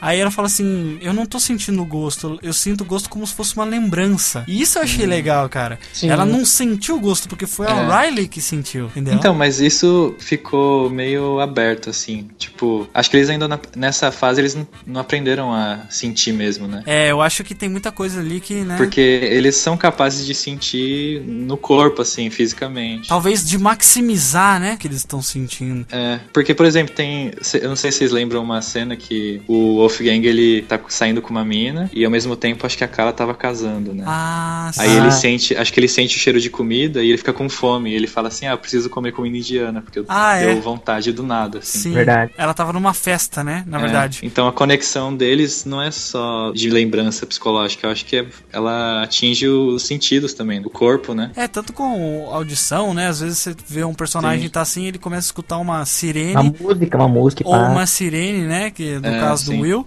Aí você vê o Will que tá escutando. E, mas assim, ó, no caso do Caffius, eu acho que realmente no começo ali ele demora um pouco a engrenar, realmente, como Uhum. o El disse. Mas eu acho que mu- muito quando ele começa a entender e tomar um rumo ali, né? O arco dele se monta mesmo, ajudando o Mr. Kabaka. Eu acho que ele ali fica maneiro, cara. Fica bem legal o arco dele. E você vê o, o amor dele, né? Pela mãe dele, né, cara? O amor dele pela vida, sabe? Pela vida, né? Acho que logo a primeira. No primeiro episódio tem uma cena que é tipo um soco na barriga, assim, que ele mostra ele criança com a mãe. Ah, Eles estão andando, aí ele vê uma zebra, né? Tipo, nossa, cara. Aí ele fala pra mãe, pô mãe, eu queria ser uma zebra, porque se eu ficasse com fome eu comia capim que tava tudo bem. Aí tipo, Nossa. você já, você já fica, mano, Cara, a situação desse cara, Nossa, velho, um tipo, soco no estômago isso, cara. Sim. Nossa, é muito. Nossa. É muito bom, né? Essa E- cena é Sim. sensacional. E você vê, cara, isso que é bom, sabe? Os Wachowski, eles mostram, cara. É bom, né? Então. A realidade é isso aqui. Você conheceu o mundo, né? O mundo não é só vocês, a sua rodinha de amigos, assim, cara, da faculdade, sabe? É tipo. Exato. É muito mais. E você Meio faz que parte assim, né? disso também. Ô seu filho da puta, presta Hã? atenção. o mundo não gira em torno de Ele você. sai desse seu mundinho aí, cara. Tipo, É, ele, ele faz exatamente isso aqui, ó. Ele fala assim, viu? Você tá nessa sua realidade aí, você acha que você Uhum. tá certo? Você acha que a sua visão de mundo tá certa? Dá um tapa na cara, É. rapaz. Acorda, porque ó, o mundo é muito maior que isso. Uhum. Existem mil e uma maneiras de você interpretar. Ser feliz, né? De você interpretar, de você ser feliz, de você viver. Uhum. E só porque a sua realidade pra você é verdadeira, não é verdade pra outro, cara. Entendeu? Então. Isso eu acho lindo, cara, em Sense8, sabe? Isso é Matrix também, né, cara? É bem. E- Isso é Matrix, exato. Sim, sim. É totalmente É Matrix. você acreditar naquilo na sombra da, da fogueira, né? É, você escolhe viver Uhum. a sua realidade. Tem o cara lá de próprio de Matrix, ele quer voltar pra dentro de Matrix, porque ele fala, não, É o vilão, né, que morre é, primeiro. é, ele fala, não, eu quero voltar pra Matrix. A sua realidade não condiz com a minha realidade. Então, por isso que essas pinceladas, esses toques que a série tem, puta que pariu, cara. É muito bom. Você tem que ver essa porra dessa série logo. E não é só você ver a sua realidade, mas você ver a realidade do outro e você entender e até sentir. É, e eu acho que isso é o sensitivo, sabe? Você ter as conexões. Sim. A gente é sensitivo, né, cara, assistindo a série. É. A gente é- faz uma parte. Exato, porque assim, você consegue entender a Kala, você consegue entender o Lito, você entra na pele deles. Today I march to remember that I'm not just a me, I'm also a we. Vamos falar sobre mais uma personagem aqui que também é uma personagem assim bem legal assim, que serviu mais de arma pra todo mundo, que é a Sun, Coitada. né? A Sun. Sun. Sun, né? Vamos chamar de Sun. Shun Xixi Shun, o nome dele inteiro. Que ela é sul-coreana, né? Sim. E ela tem um super dilema com o pai dela, né? Não só com o pai, mas com a É. cultura asiática, assim, em geral, né? Tipo, Exato, machista, né? patriarcal, é. A Sun, ela é meio que, tipo, o pai dela odeia ela e pá, não liga pra ela. Enquanto o Van Damme ama a mãe, a mãe gosta dele, pá, tipo, os dois. Pois é, esses contrapontos. É, não, mas ela ama a mãe dela também, lembra? Não, Não, sim, pai, sim, pai. sim. E não é que o pai odeia ela, o pai ele. É que ele não, ele não dá o devido valor que ela sempre procurou ter. Esse que é o negócio. Sim, no fundo ele admira ela, né? Só que eles, ele não, É. ele, a cultura que eles estão inseridos é meio. Cara, pra você ver, né? O que que é que a realidade pessoal causa, né? Essa visão fechada. O cara admira a filha, mas ele não, sabe? Ele, tipo assim, ele acredita tanto naquele sistema que ele tá vivendo, puta que pariu, Matrix de novo, que ele não, não se deixa, sabe, sentir. É, ele sabe que o filho é babaca, que a filha é competente, mas ele ainda tem que dar o crédito pro filho, tipo. Porque é homem. É. Ai. Cara, e também acho que no primeiro episódio também, que tem aquela parte que vem um velho lá fazer uma reunião com o irmão da Sun e ele não tá e a Sun que atende ele. Vocês lembram? Vai falar, ah, não Sim. vou discutir com mulher. Né? É, Ele fala falar assim, de ah, negócios com Cadê mulher. seu irmão? Eu vim pra fechar um negócio e mulher não fecha nada, mulher só abre a perna. Nossa, É, Aí ela olha assim, tipo, pariu. filha da puta. E você vê que ela luta kickbox, né? Pra des- descarregar a raiva, né, cara? Ela descarrega toda essa raiva, né, cara, que ela tem. Ela desconta lutando, né? Ela dá um soco na mesa da secretária do pai. Ela quebra a mesa da secretária. É legal também, em questão de fotografia, assim, tipo, o contraste entre o Van Damme e a Sun, né? Os lugares, assim. O Van Damme é muito alaranjado, sol e a Sun já é mais fria, tipo. Mais azul, mais cinzenta, né? Tudo azul é cinza, né? Que também é na cidade também, né? Nossa, um contraste muito, muito maneiro. E a Sun é uma personagem muito bacana. Apesar dela ser bem fechada, assim, né? E ela é bem triste também. Você acha ela triste, eu acho? Ela segura bastante, ela, tipo. Sim, é- não, não. Ela sofre muito. Ela não é igual a Riley, sabe? É, Tipo, é, exato. O que eu vejo na Sun, eu vi muito na personagem da, Kirsten- da Kirsten Dustin no filme Melancolia. Ela é aquela personagem Ah, do assim que fica. Isso, é aquela personagem que tipo, aparenta estar totalmente apática. É, porque ela tem uma via de escape, né? Pra mandar isso fora, né? Sim, e se não fosse é, eles mostrarem essa via de, de escape dela, esse lado porradeiro dela, com certeza assim eu ia enxergar muito mais de, de melancólico nela. É, eu vejo que não é sim. melancólico porque ela extravasa. É. Mas realmente assim, quando ela tá naquele business dela ali, ela fica naquela ali. Fica na bad, né? Fica na bad. Today I march to remember that I'm not just a me, I'm also a we. Uma outra personagem também muito maneira, assim, né? Não foi explorada, né? Exato. É a Kala, né? Que é uma indiana farmacêutica Sim. e ela tá ali pra casar com um cara que ela não ama. Eu só fui saber, perceber que ela é farmacêutica no último episódio. Ô, louco, Tá Você tá prestando muita atenção, né, Igor? É. Ah, que toda cena dela é tipo, é, ou em festa, ou é casamento, não tá? É, pior que é verdade. Não mostra Não, mas tem aquela, par- aquela reunião que ele tá, tipo, passando um PPT lá e mostra duas pílulas. Aí é uma referência Matrix também, né? Olha. Não sei se vocês lembram. Puta que pariu, explodiu minha cabeça. Nossa. Eu não lembro disso. É porque o lugar que ela trabalha, ele tá tentando explicar a diferença entre remédio genérico e remédio de verdade, né? Aí tem, tipo, duas pílulas, uma falsa e uma real. Olha aí. E isso liga muito também com o Cafius, né? Porque ele enfrenta muitos Sim, problemas com, sim, sim. com remédios falsificados, né? E o remédio original. É, esse tema é legal também. Exato. E a Kala, assim, ela não foi muito bem explorada, mas eu achei, eu achei legal o- a química dela, que rendeu cenas engraçadas com o próximo personagem que a gente vai falar, né? Eu gosto dessa personagem porque ela acho que é que mais discute religião, né? Sim. Religião e acho que cultura também, porque a gente tem a Sun, que é super determinada e, tipo, digamos, feminista de certa forma, mas já a Kala, ela meio que tá presa na, naquela cultura de, tipo, ah, você tem que casar com um homem que você não ama É. e você não pode falar nada porque. E um tá- negócio também, Gus, que eu vi muito legal da, da Kala, quando ela tá tendo um diálogo com esse próximo personagem que a gente vai falar daqui a pouco, ela tá tendo um diálogo com ele e ele pergunta assim, mas você é tão religiosa e você trabalha na área científica? Ah, é muito bom, cara. Como você pode ter. Aí ela falou assim, mas uma coisa tá interligada com a outra, sabe? Poder de Ganesha, ela fala lá, tem coisas a ver, né? Ela também fala da gravidade, né? Aí o Wolfgang fala, ah, Deus abençoe a gravidade. Porque é uma força que é inexplicável, assim, tipo. É, então, Foda. é, ela, ela fala que tudo tem uma relação, né? E é muito legal ver essa visão dela. Eu acho que cada personagem tem um pouquinho de uma crítica social ou de uma visão dos irmãos Wachowski, sabe? E do Straczynski também, né? Com certeza, né? Ah, é certeza, cara. Today I march to remember that I'm not just a me, I'm also a we. Também tem um outro personagem que é o Wolfgang, né? Nossa. Que é um personagem porradeiro. Melhor, melhor, melhor, melhor. Eu não achei ele o melhor. Esse é meu personagem favorito da série. É. É nóis. Apesar do, do arco do Lito e do, do Hernandes ser o meu arco favorito, mas o Wolfgang é meu personagem favorito, cara. O legal é que ele é alemão e o melhor amigo dele é um judeu. Olha essa piada histórica, eu tô vendo, tô de olho, hein? E ele, tipo, ele é um gangster, né? E perito em arrombamento de cofre. Ele consegue arrombar um cofre lá que nem o pai dele conseguiu, né, cara? Eu confesso SD. Esse mesmo. Eu gostei do arco dele que é meio poderoso chefão, assim. De negócio de família, de treta de família, de roubo, de. Eu achei legal, mas não é o meu favorito. Mas eu É, acho, o eu arco acho importante dele eu pra não, série. não achei tão legal assim, mas ele, como assim, o personagem dele eu gostei muito. É, o personagem Não. dele é muito, muito, muito Ô, ô bom, Jesse, cara. coloca na edição agora aquela frase dele lá do. dele matando o pai dele, vai, põe aí pra nós. Na verdade, ele matou no tio dele, né? É o tio dele também. Não, o. Não, o pai dele. Ah, tem. É, ele mata os dois, né, pô? My father was a monster. You are a monster, so I.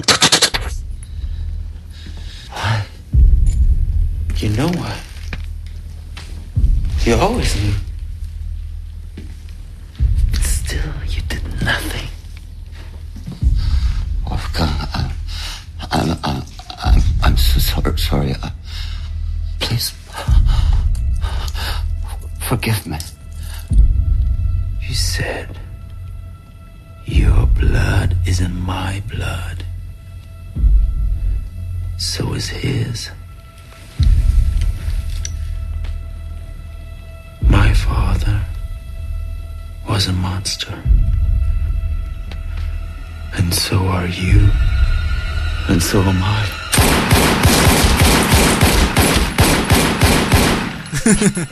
Muito bom essa cena. É, e Não, é lembrando aqui- que a Kala tá vendo tudo, né? Vendo isso. É, isso é foda. O que, que vocês acham dessa. Do Por isso que a gente não pode ficar junto, né? É, ele fala, por isso que você deve se casar com ele. Eu acho a relação deles assim, how convenience. Você acha? Eu achei um pouquinho no começo. Eu acho mal diferente, assim, eu acho, achei interessante, me surpreendi, cara. Depois vai desenvolvendo um pouco mais e você vai vendo que o Wolfgang ele gosta de conversar com ela, né? De ver as coisas que tá acontecendo. Ele até fala, né, que vai pra Índia depois.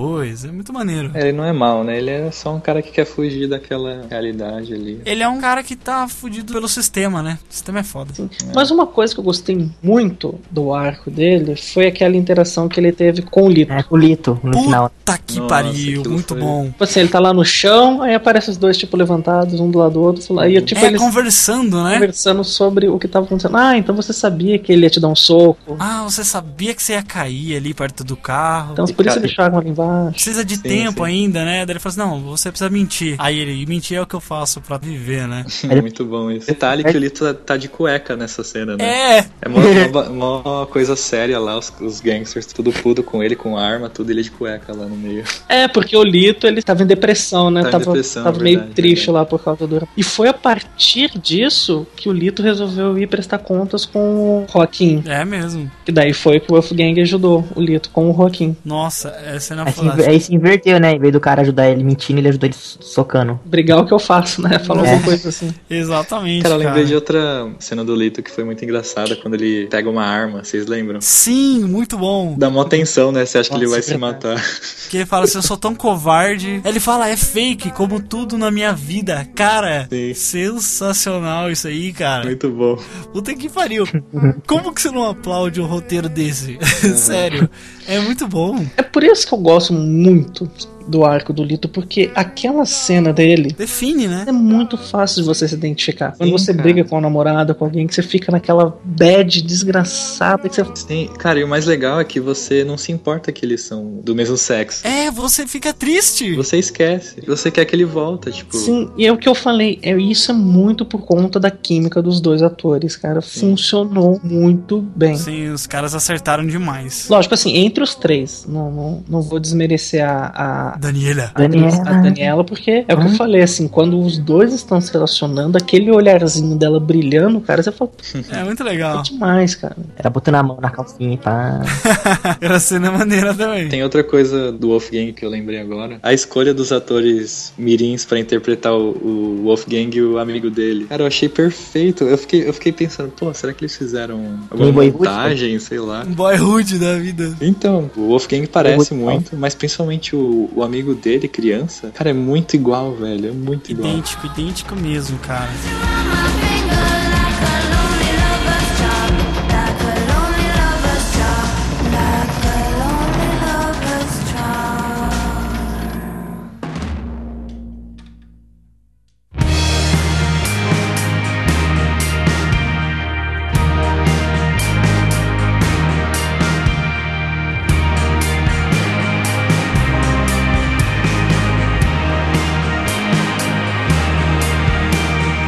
Mas o que, que vocês acham sobre a fotografia e a montagem das cenas, assim, tipo, os takes de câmera e essa transição mesmo entre os sensitivos, cara? Que eu acho que é uma das coisas mais maneiras, assim, da série, eu acho. Pra mim é o ponto alto da série é a montagem. Tem uma cena, cara, que é sensacional, que é do Will com a Riley. Eles estão num bar, assim, né? Na verdade, o Will tá no bar, né?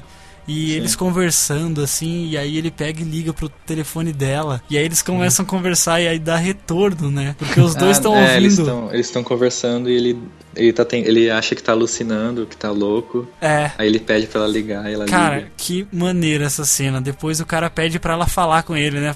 Fala com, Sim. com ele aqui, por favor. É, e essa cena prova que os senseis, a conexão deles é, de- é física de verdade, né? Tipo, Sim. não é coisa da mente, né? Essa alucinação. É, eles sentem, né? Eles sentem totalmente. Não, ele é, tá acontecendo, existe, né? Tipo, É, tem uma diferençazinha que o Will até comenta, que, por exemplo, quando a pessoa é visitada, ela fala como se ela estivesse estivesse falando com alguém. Mas a Ah, pessoa sim. que visita, ela fala na mente. A questão da língua, no começo você acha estranho todo mundo falando inglês e tal, inglês com sotaque, mas depois a série ela meio que explica que, na verdade, eles estão falando a língua deles. Só que eles se entendem, né, na mesma língua. É um jeito de linguagem pra explicar que eles se entendem, né? É, tem alguns momentos que um ou outro fala, né? Até quando o Cafius chega lá pra Riley, ele fala, né? Nossa, você fala minha língua, né? Não sei o quê. É verdade, é verdade. É, sempre tem isso, tipo, ah, quando você aprendeu a falar coreano? Então quer dizer que no lugar deles eles estão falando, né? Até tem uma hora que o. O amigo do Wolfgang, não é? Entra no banheiro. É, ele fala assim, nossa, você tá falando indiano?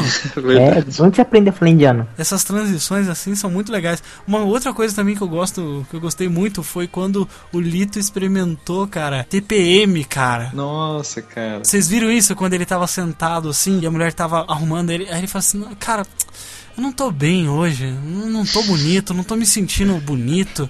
Eu falo assim, Lito, você tá maravilhoso.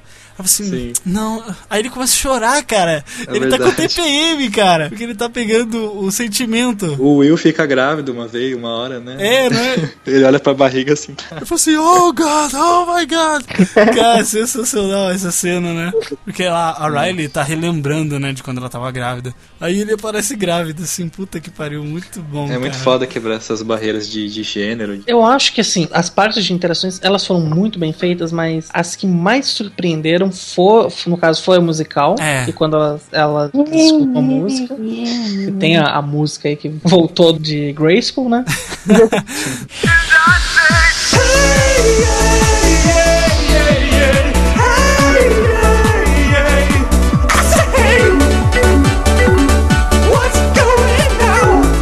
não faz essa versão, não. Mas, cara, aquela cena do sexo comunitário, velho. Puta foi muito bem que pariu. Cara, eu acho lindo. Posta mais, né? Quero mais. Mas Cadê? o que eu achei legal, assim, que todo mundo lá se passando a mão, se beijando, se fazendo um monte de coisa. E o tipo Will lá assim, treinando, né? E o Will treinando. Não, mas o legal é que, tipo assim, quando você vê o Wolfgang, cara, ele tá sentado na banheira de boa ainda. Cara, tá muito sentindo bom. nada praticamente, tá mostrando assim, né? Mas, tá- mas aí aparece. Nossa, o cara tá viajando, assim, né? Aí depois volta na banheira ele tá lá sentadão. Nem mexeu, cara. Cara, Muito bom isso, né, cara? sensacional, cara. A, montagem é foda. É, eu vi uma entrevista do Lito que ele fala justamente dessa cena que o Will tá puxando peso, aí quando ele puxa o peso pra baixo, aí ele levanta, aí aparece o Lito beijando ele, assim. Tipo, eles fazem essas brincadeirinhas de, de montagem que são muito boas, né? Sim, sim, cara, são muito boas mesmo. E tem uma- um detalhe desse episódio que é legal, que é o. Acho que o episódio é o sexto, né? Eu sinto, eu sinto. E o nome do, do episódio é Demons, né? Demônios. Ah, sim. Demons. Sim. Sim, esse mesmo. Então, sei lá, cara, se- sexto de 6666. Olha aí. E também a, a música que toca, ela, o nome da música é Demons, eu procurei depois. Ah, eu tenho essa música aí, tá tocando de fundo, inclusive. Essa música é bem, é bem legal. É muito maneira. É, esse episódio é foda porque, tipo, faz referência a Kala, né? A cultura dela vê sexo como coisa do demônio. Ah. É meio que sobre o prazer carnal que, tipo, algumas culturas reprimem ou consideram errado, né? É. E, tipo, essa cena de suruba é, é bonita, cara. É, uma coisa natural, né? É natural, tipo, a gente é um ser sexual. Tipo, Exato, não tem por que ficar se escondendo. tá todo mundo lá se curtindo, homem com homem, então, mulher com é, então, sou eu que mulher, não. e foda-se. Eles estão sentindo, é sensitivos, né? Então, Sim, exato. Por mais que eles estejam separados, mas tá todo mundo na, na suruba louca. E um negócio que eu acho maneiro também, muito legal, porque eles se dividiram em várias cidades, né? Em vários grupos de filmagens. E, cara, a sequência é. É muito bem feita. Por exemplo, Ah, se um sim. personagem tá na chuva ou suado em um, lo- em um local, na hora que ele tá lá em Londres, por exemplo, ele tá do mesmo jeito, Do mesmo igualzinho. E aí Muito bom. volta a cena.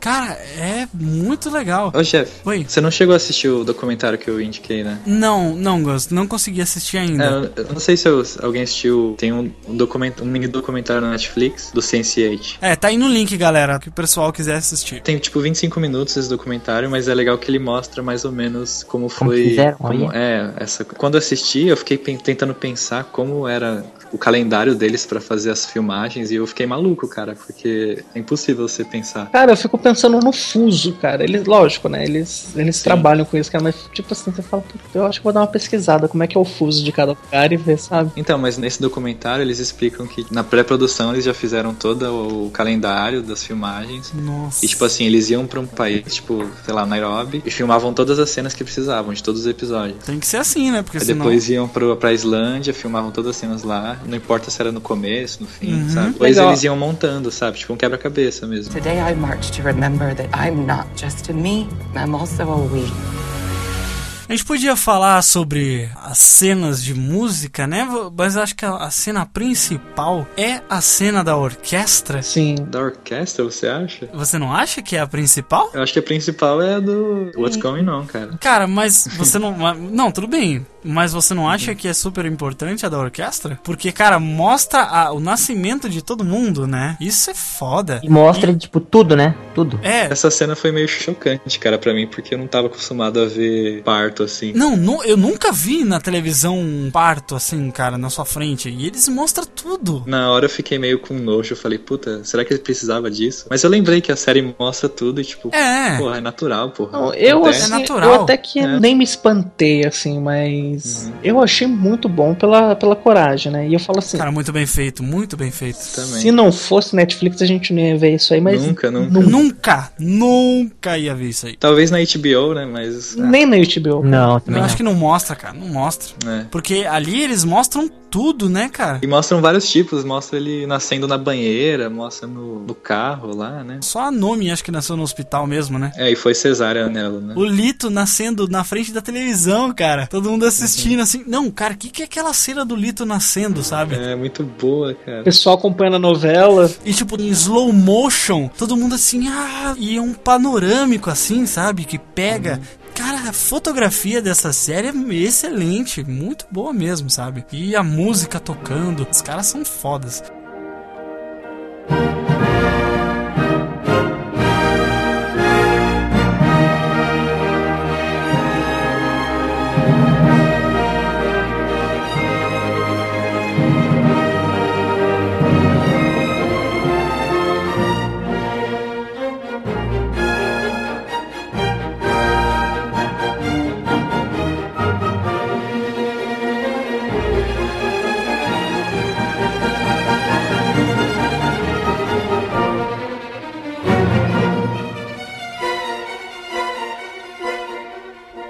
Fazer um breve joguinho aqui. Quero que cada um de vocês escolham duas cenas ou falas ou sequências preferidas de cada um de vocês. Começando pelo Well. Well, diga aí um momento que você acha assim que foi, cara, esse momento aqui, Sense8 foi foda. Cara, com certeza do meu personagem favorito, Wolfgang, porque aquela cena dele matando todo mundo. E quando ele chega pra matar o tio dele. Nossa, sensacional. Ele Ah, que fala, fura né? a cara dele, né? Aquela Deus. cena é muito boa, que ele fala lá, né? Porque eu também sou um monstro, né? Então, eu achei aquilo. Eu achei, é que assim, foi meu personagem favorito, então as cenas dele me marcaram muito mais, assim. Apesar do meu arco preferido, ter sido- já falei inúmeras Uhum. vezes, ter sido lido, mas aquela cena foi, foi muito boa, assim, porque eu gosto também dessa, dessa parte mais, mais brucutu. É, mais ação também da série, né? Não, e o detalhe dessa cena é que a, a Carla tá vendo, né? Isso que deixa Sim. É. ela mais interessante também. Deixa a cena mais dramática, né? Deixa mais dramático. Excelente, essa cena é muito boa. Igor, A minha também vai ser do Wolfgang, pode ser? Ou tem que pode do- ser, pode ser, não tem problema. E a cena que ele, tipo, tá lá no, com o Lito,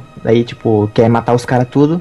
Aí ele pega uma bazuca, velho, e explode o carro do cara. Nossa, essa cena é fantástica. Nossa, Aquilo muito- foi muito GTA, né? Ele tirou Sim. a bazuca do carro. Eu lá. comentei com o Jeff, né, Jeff? Mano, Sim, GTA, sim. mano, Extremamente GTA, cara. Excelente essa cena. Gus, Pô, aqui eu vou falar. Eu pensei que vocês iam falar antes, era do, da música, do What's Going On. Ah, essa cena acho que todo mundo curtiu, né? Tipo, todo mundo ficou arrepiado igual eu, assim. Ou foi só nossa, demais. Mas é demais, porque cara. essa foi quando a gente. Foi como nós falamos logo no começo, que a partir do quarto episódio É do que a gente começa a entender. E ela foi exatamente no quarto episódio, que é realmente Foi. aquele negócio, what's going on? É, e ela foi o ponto É. alto, eu acho, assim, sabe? Você fala assim, cara, essa série é foda. Cara, você tem, você assiste uma série que o episódio se chama What's Going On, tipo, o que tá acontecendo? Porra, é essa, né? Tipo, que Aí nesse No episódio final, começa é a entender, né? Aí tá todo mundo começa a cantar. Aí você fala, puta, é demais, cara. É, assim. demais, é demais mesmo. Cara, eu fiquei muito arrepiado, tipo, porque a música é foda, tipo. O Wolfgang, se eu não me engano, ele tá cantando no karaokê. É, no karaokê, assim, Ele que começa, na verdade, o- ele que puxa a música pra todos os senseis, né? É, exato. E, a- E- e aí a coisa, a Riley tá ouvindo, né, no MP3 também. O pessoal começa a cantarolar. O Lito, né, tá deitado na cama, começa. É, ele. Ah, cara, o Lito ele tá tipo assim, tá deitado ele, a Daniela e o Hernando, né? E ele tá tipo assim acariciando os dois assim e cantando, cara.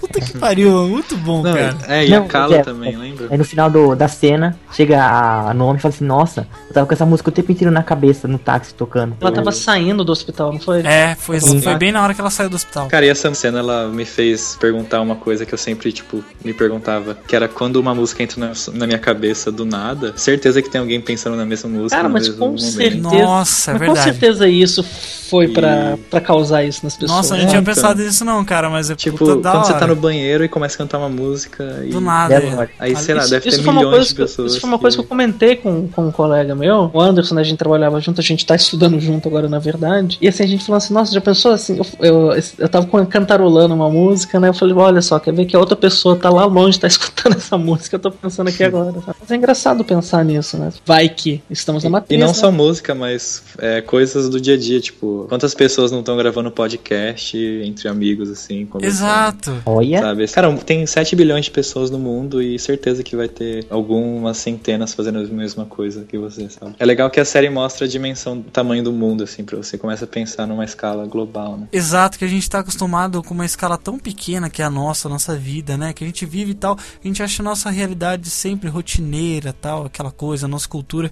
E Sim. cara, quando abre ne- nesse prisma e você com- consegue enxergar, fala assim, cara, o mundo é grande pra caralho. Cara, isso se deve muito também à internet pelo fato de, por exemplo, assim, né? Vamos, vamos colocar o Nine Gag, por exemplo.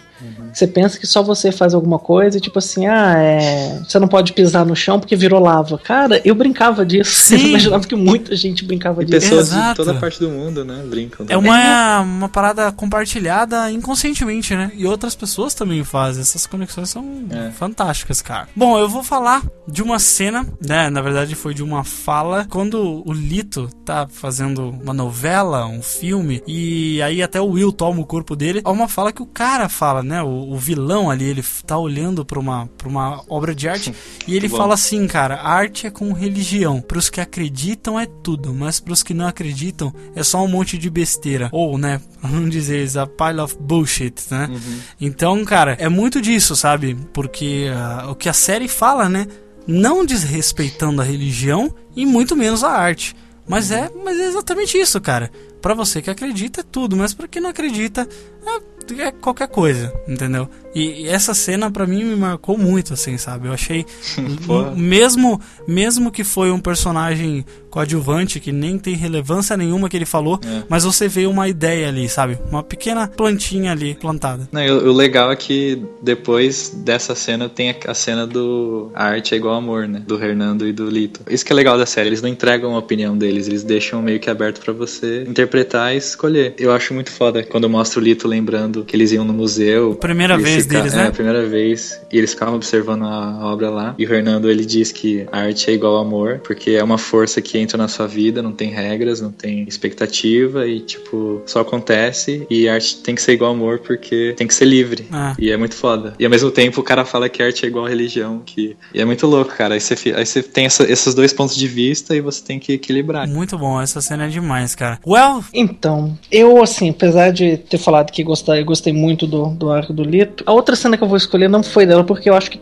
tudo que foi relacionado ao Lito, assim, me chamou muito a atenção. Uhum. Gostei muito. Mas vou citar uma outra que eu curti muito. Foi quando o Cafeus precisou da ajuda da Sam novamente pra finalmente acabar com aqueles, com aqueles gangsters lá. sim. Aquela cena de ação foi muito boa. Tipo Nossa, assim, foi- foi uma saraivada de sangue, ela pegou o facão. Não, cara, ele fala assim, é, me chame de bitch mais uma vez. Nossa, Sim, mano. porque era a Sam falando, na verdade. É, é, não Sim. era o, não era o Cafios, né? Era Sam no Blues the New Black. E os dois socando a parede, cara, nossa, velho. Muito bom, né? Aquela transição dos dois, assim, muito excelente, cara. Igor, mais uma cena? Mais uma cena, eu vou falar da cena do Lito. Quando ele, tipo, ele vai enfe- enfrentar o Joaquim. É, muito bom isso. Aí, tipo, ele começa lutando tipo, por ele próprio, ele vai apanhando. Aí É. depois o Wolfgang, pô, eu luto pra viver, então deixa eu ir com você. Dá um soco, o cara desmaia, tá ligado? O legal dessa cena é que, tipo assim, depois que o Wolfgang toma conta, tipo assim, ele deixa o Joaquim bater. Isso. E ele vira a cara assim e continua, né? Andando vai- pra, vai- pra bate cima dele. Aí bate mais forte. Ele dá outra. Mano, eu vibrei nessa cena, sério. O que eu mais gosto dessa cena, que inclusive é a capa do meu Facebook, é, é quando o Lito chega. Ele é como se estivesse num filme, ele chega todo fodão, assim, sai com o cigarro do carro. Aí quando ele vai brigar, ele toma uma porrada, tenta jogar um va- vaso de flor, aí fica todo... É, ele começa a jogar as plantas nele, né? É, fica aquela galhofa, né? Porque ele é um bom ator, mas ele não sabe lutar Mas ele não nenhuma, sabe né? lutar, né? Exato, cara. Ele chegou atuando como se fosse um fodão, mas, tipo, não bosta, né? Se for ver. Mais uma cena, Gus. Ah, puta, essa cena é foda. Ô, Jeff, até uma dica de música pra pôr no fundo é que essa cena toca. Knock, knock, knocking on heaven's door. Sim, cara, toca um cover muito lindo dessa música do Bob Dylan, velho. Sim. Essa cena mostra que eles são o, ca- o casal mais apaixonado da série toda. Sim. E você sente uma admiração. E, tipo, você meio que entende o conflito do Lito de entregar a carreira. É, porque é a vida dele, né? Sim, mas ao mesmo tempo você, você sabe que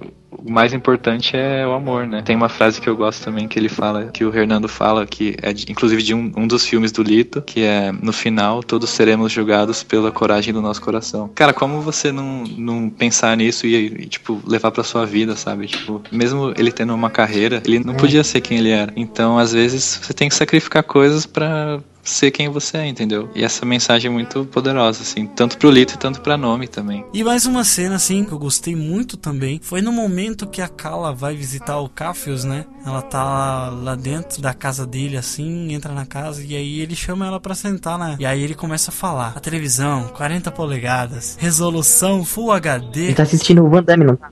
É, tá assistindo um filme do Van Damme. Tá assistindo o Grande Leão Branco ainda, hein? o melhor dele. Aí ela fala, né, que uma vez ela foi pra Mumbai, né? E que lá ela viu que às vezes eles tinham mais TV do que cama. E ela não entendia isso, né? Como que uma TV pode ser mais importante do que uma cama? O Cafius ele, ele fala, né, que a cama ela te deixa preso na favela ali, né, no lugar que você tá vivendo. E a TV não. A TV te leva pra fora. Ó. Mostra outro mundo, outra realidade. E cara, isso falou muito comigo, sabe? O sofá, a cama te deixa ali, né, nessa realidade. E a TV ela te tira daquilo, né? Ela te mostra outras culturas, né? Ainda mais no caso dele, que a realidade dele era muito, tipo, precária, né? É, cara. E, e não quer dizer que, tipo, você tem que ficar assistindo TV o dia todo, né? Tipo, É, não, exato. Não quer dizer que você precisa viver fora da vida, né? acho que o ponto disso era mostrar a realidade dele, né? É tão ruim que ele prefere, sabe, fugir, sabe? Não... Matrix, Tem cara, como. Matrix, de novo. É, tudo, né? Mostrando. Todos os atos têm alguma pitadinha de, de Matrix no bagulho. Sempre tem, cara, sempre Muito tem. É porque não tem como você fugir de quem você é, né, cara? Você precisa mostrar suas próprias referências ali, né? Então, os irmãos Wachowski, eles mexem muito com isso, né, cara?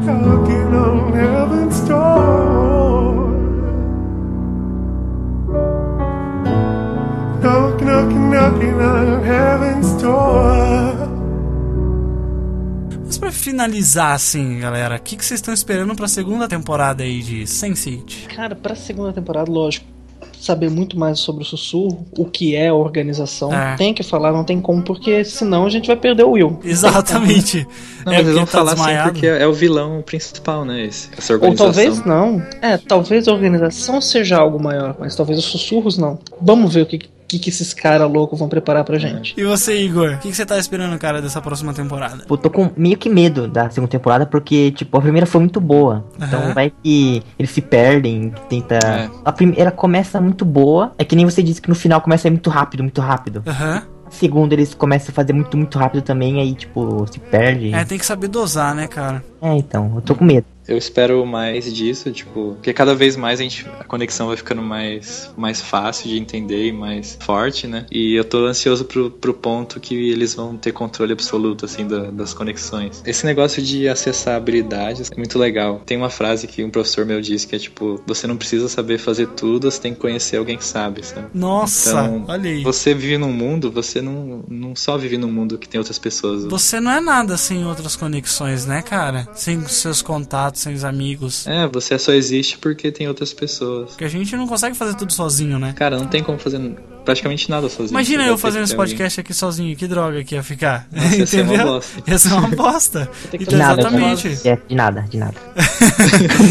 Eu tô esperando pra essa próxima temporada que eles realmente desenvolvam um pouco mais essa história da, da, companhia, dessa companhia aí. Essa Essa primeira temporada empresa. ficou introduzindo os personagens e a história da série, né? Tipo, do Isso, Sense8, isso. E eu achei muito bom, cara. Essa, Então. Eu acho que assim, eles vão continuar mostrando coisas dos personagens, né? Talvez não precise desenvolver, talvez desenvolver outras coisas, né? Talvez mostrar um, um flashbackzinho aqui, outro ali, talvez. Ah, eles deixaram vários, várias pontas, tipo. É, tem, deixaram várias pontas soltas aí, né? Tipo, o Lito tem. Vai ter o negócio da carreira dele. É, O- exato. O, O cara do, do Van Damme, que vai ter Van Damme tem. A Kala ainda precisa saber se vai casar ou não. É, se vai casar ou não. Então ficaram várias pontinhas soltas aí. Mas eu acho que a temporada terminou muito bem, mesmo tendo uma correriazinha aí no final.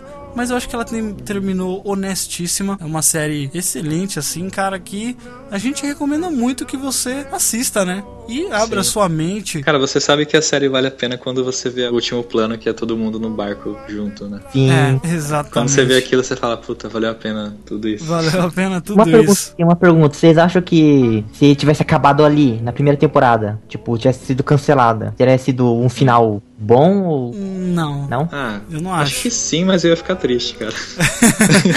Mas então é isso, pessoal. Agradeço aí a todos vocês que participaram. Gus, Well, Igor, muito obrigado pela presença de vocês aqui. Falar de coisas boas, de séries boas, né, que a gente tanto gosta, é sempre bom pra gente, né? Ainda mais quando a gente tá querendo indicar pro pessoal que talvez não conheça, mas agora você já conhece. Na verdade, se você ouviu até aqui, eu espero que Você você, tenha conhece, né? assistido, né? Eu espero que você tenha É. assistido. A gente estrunchou totalmente a série pra vocês. Então, muito obrigado a todos vocês que ouviram. Aí, ó, embaixo tem todos os links relacionados de tudo que a gente falou. Daí é, tem os documentários, os vídeos, as coisas, as músicas. Tá tudo aí no link. Tá o canal do Igor também no YouTube. Contato Olha. do pessoal.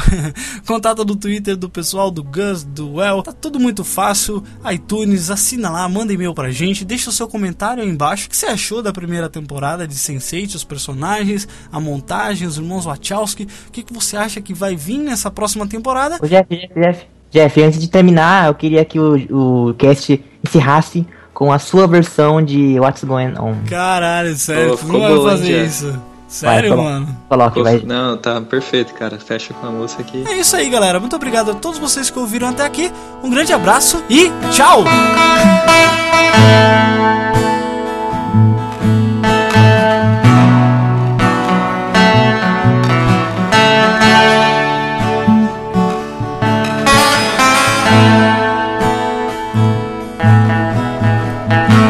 Five years and my life is still trying to get up that big hill of hope for a destination.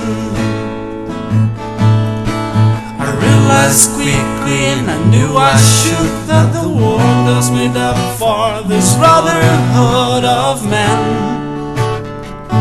For whatever that means.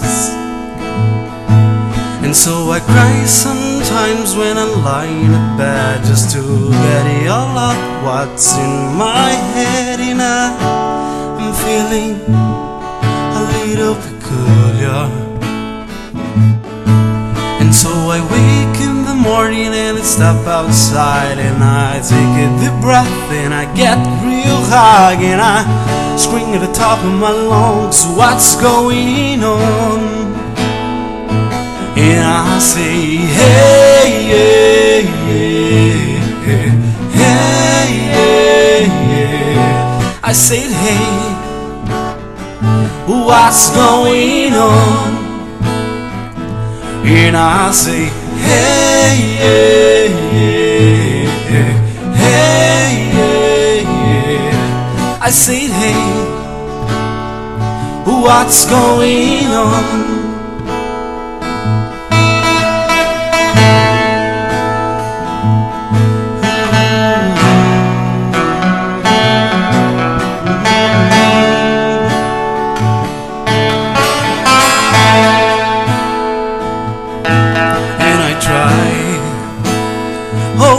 God, do I try?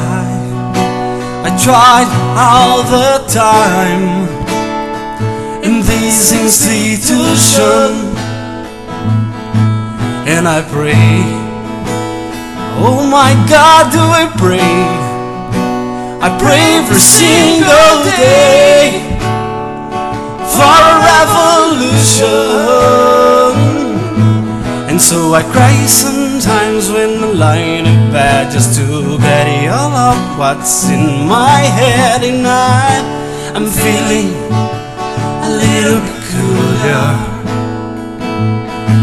And so I wake in the morning and stop outside and I take a deep breath and I get real high and I scream at the top of my lungs, what's going on?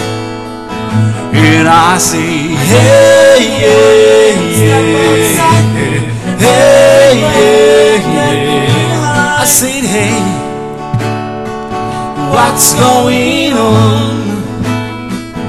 And I say, hey, yeah, yeah, hey, yeah. I said, hey,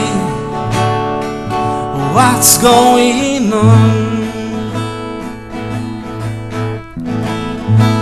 Five years and life is still trying to get up that great big hill of hope for a destination.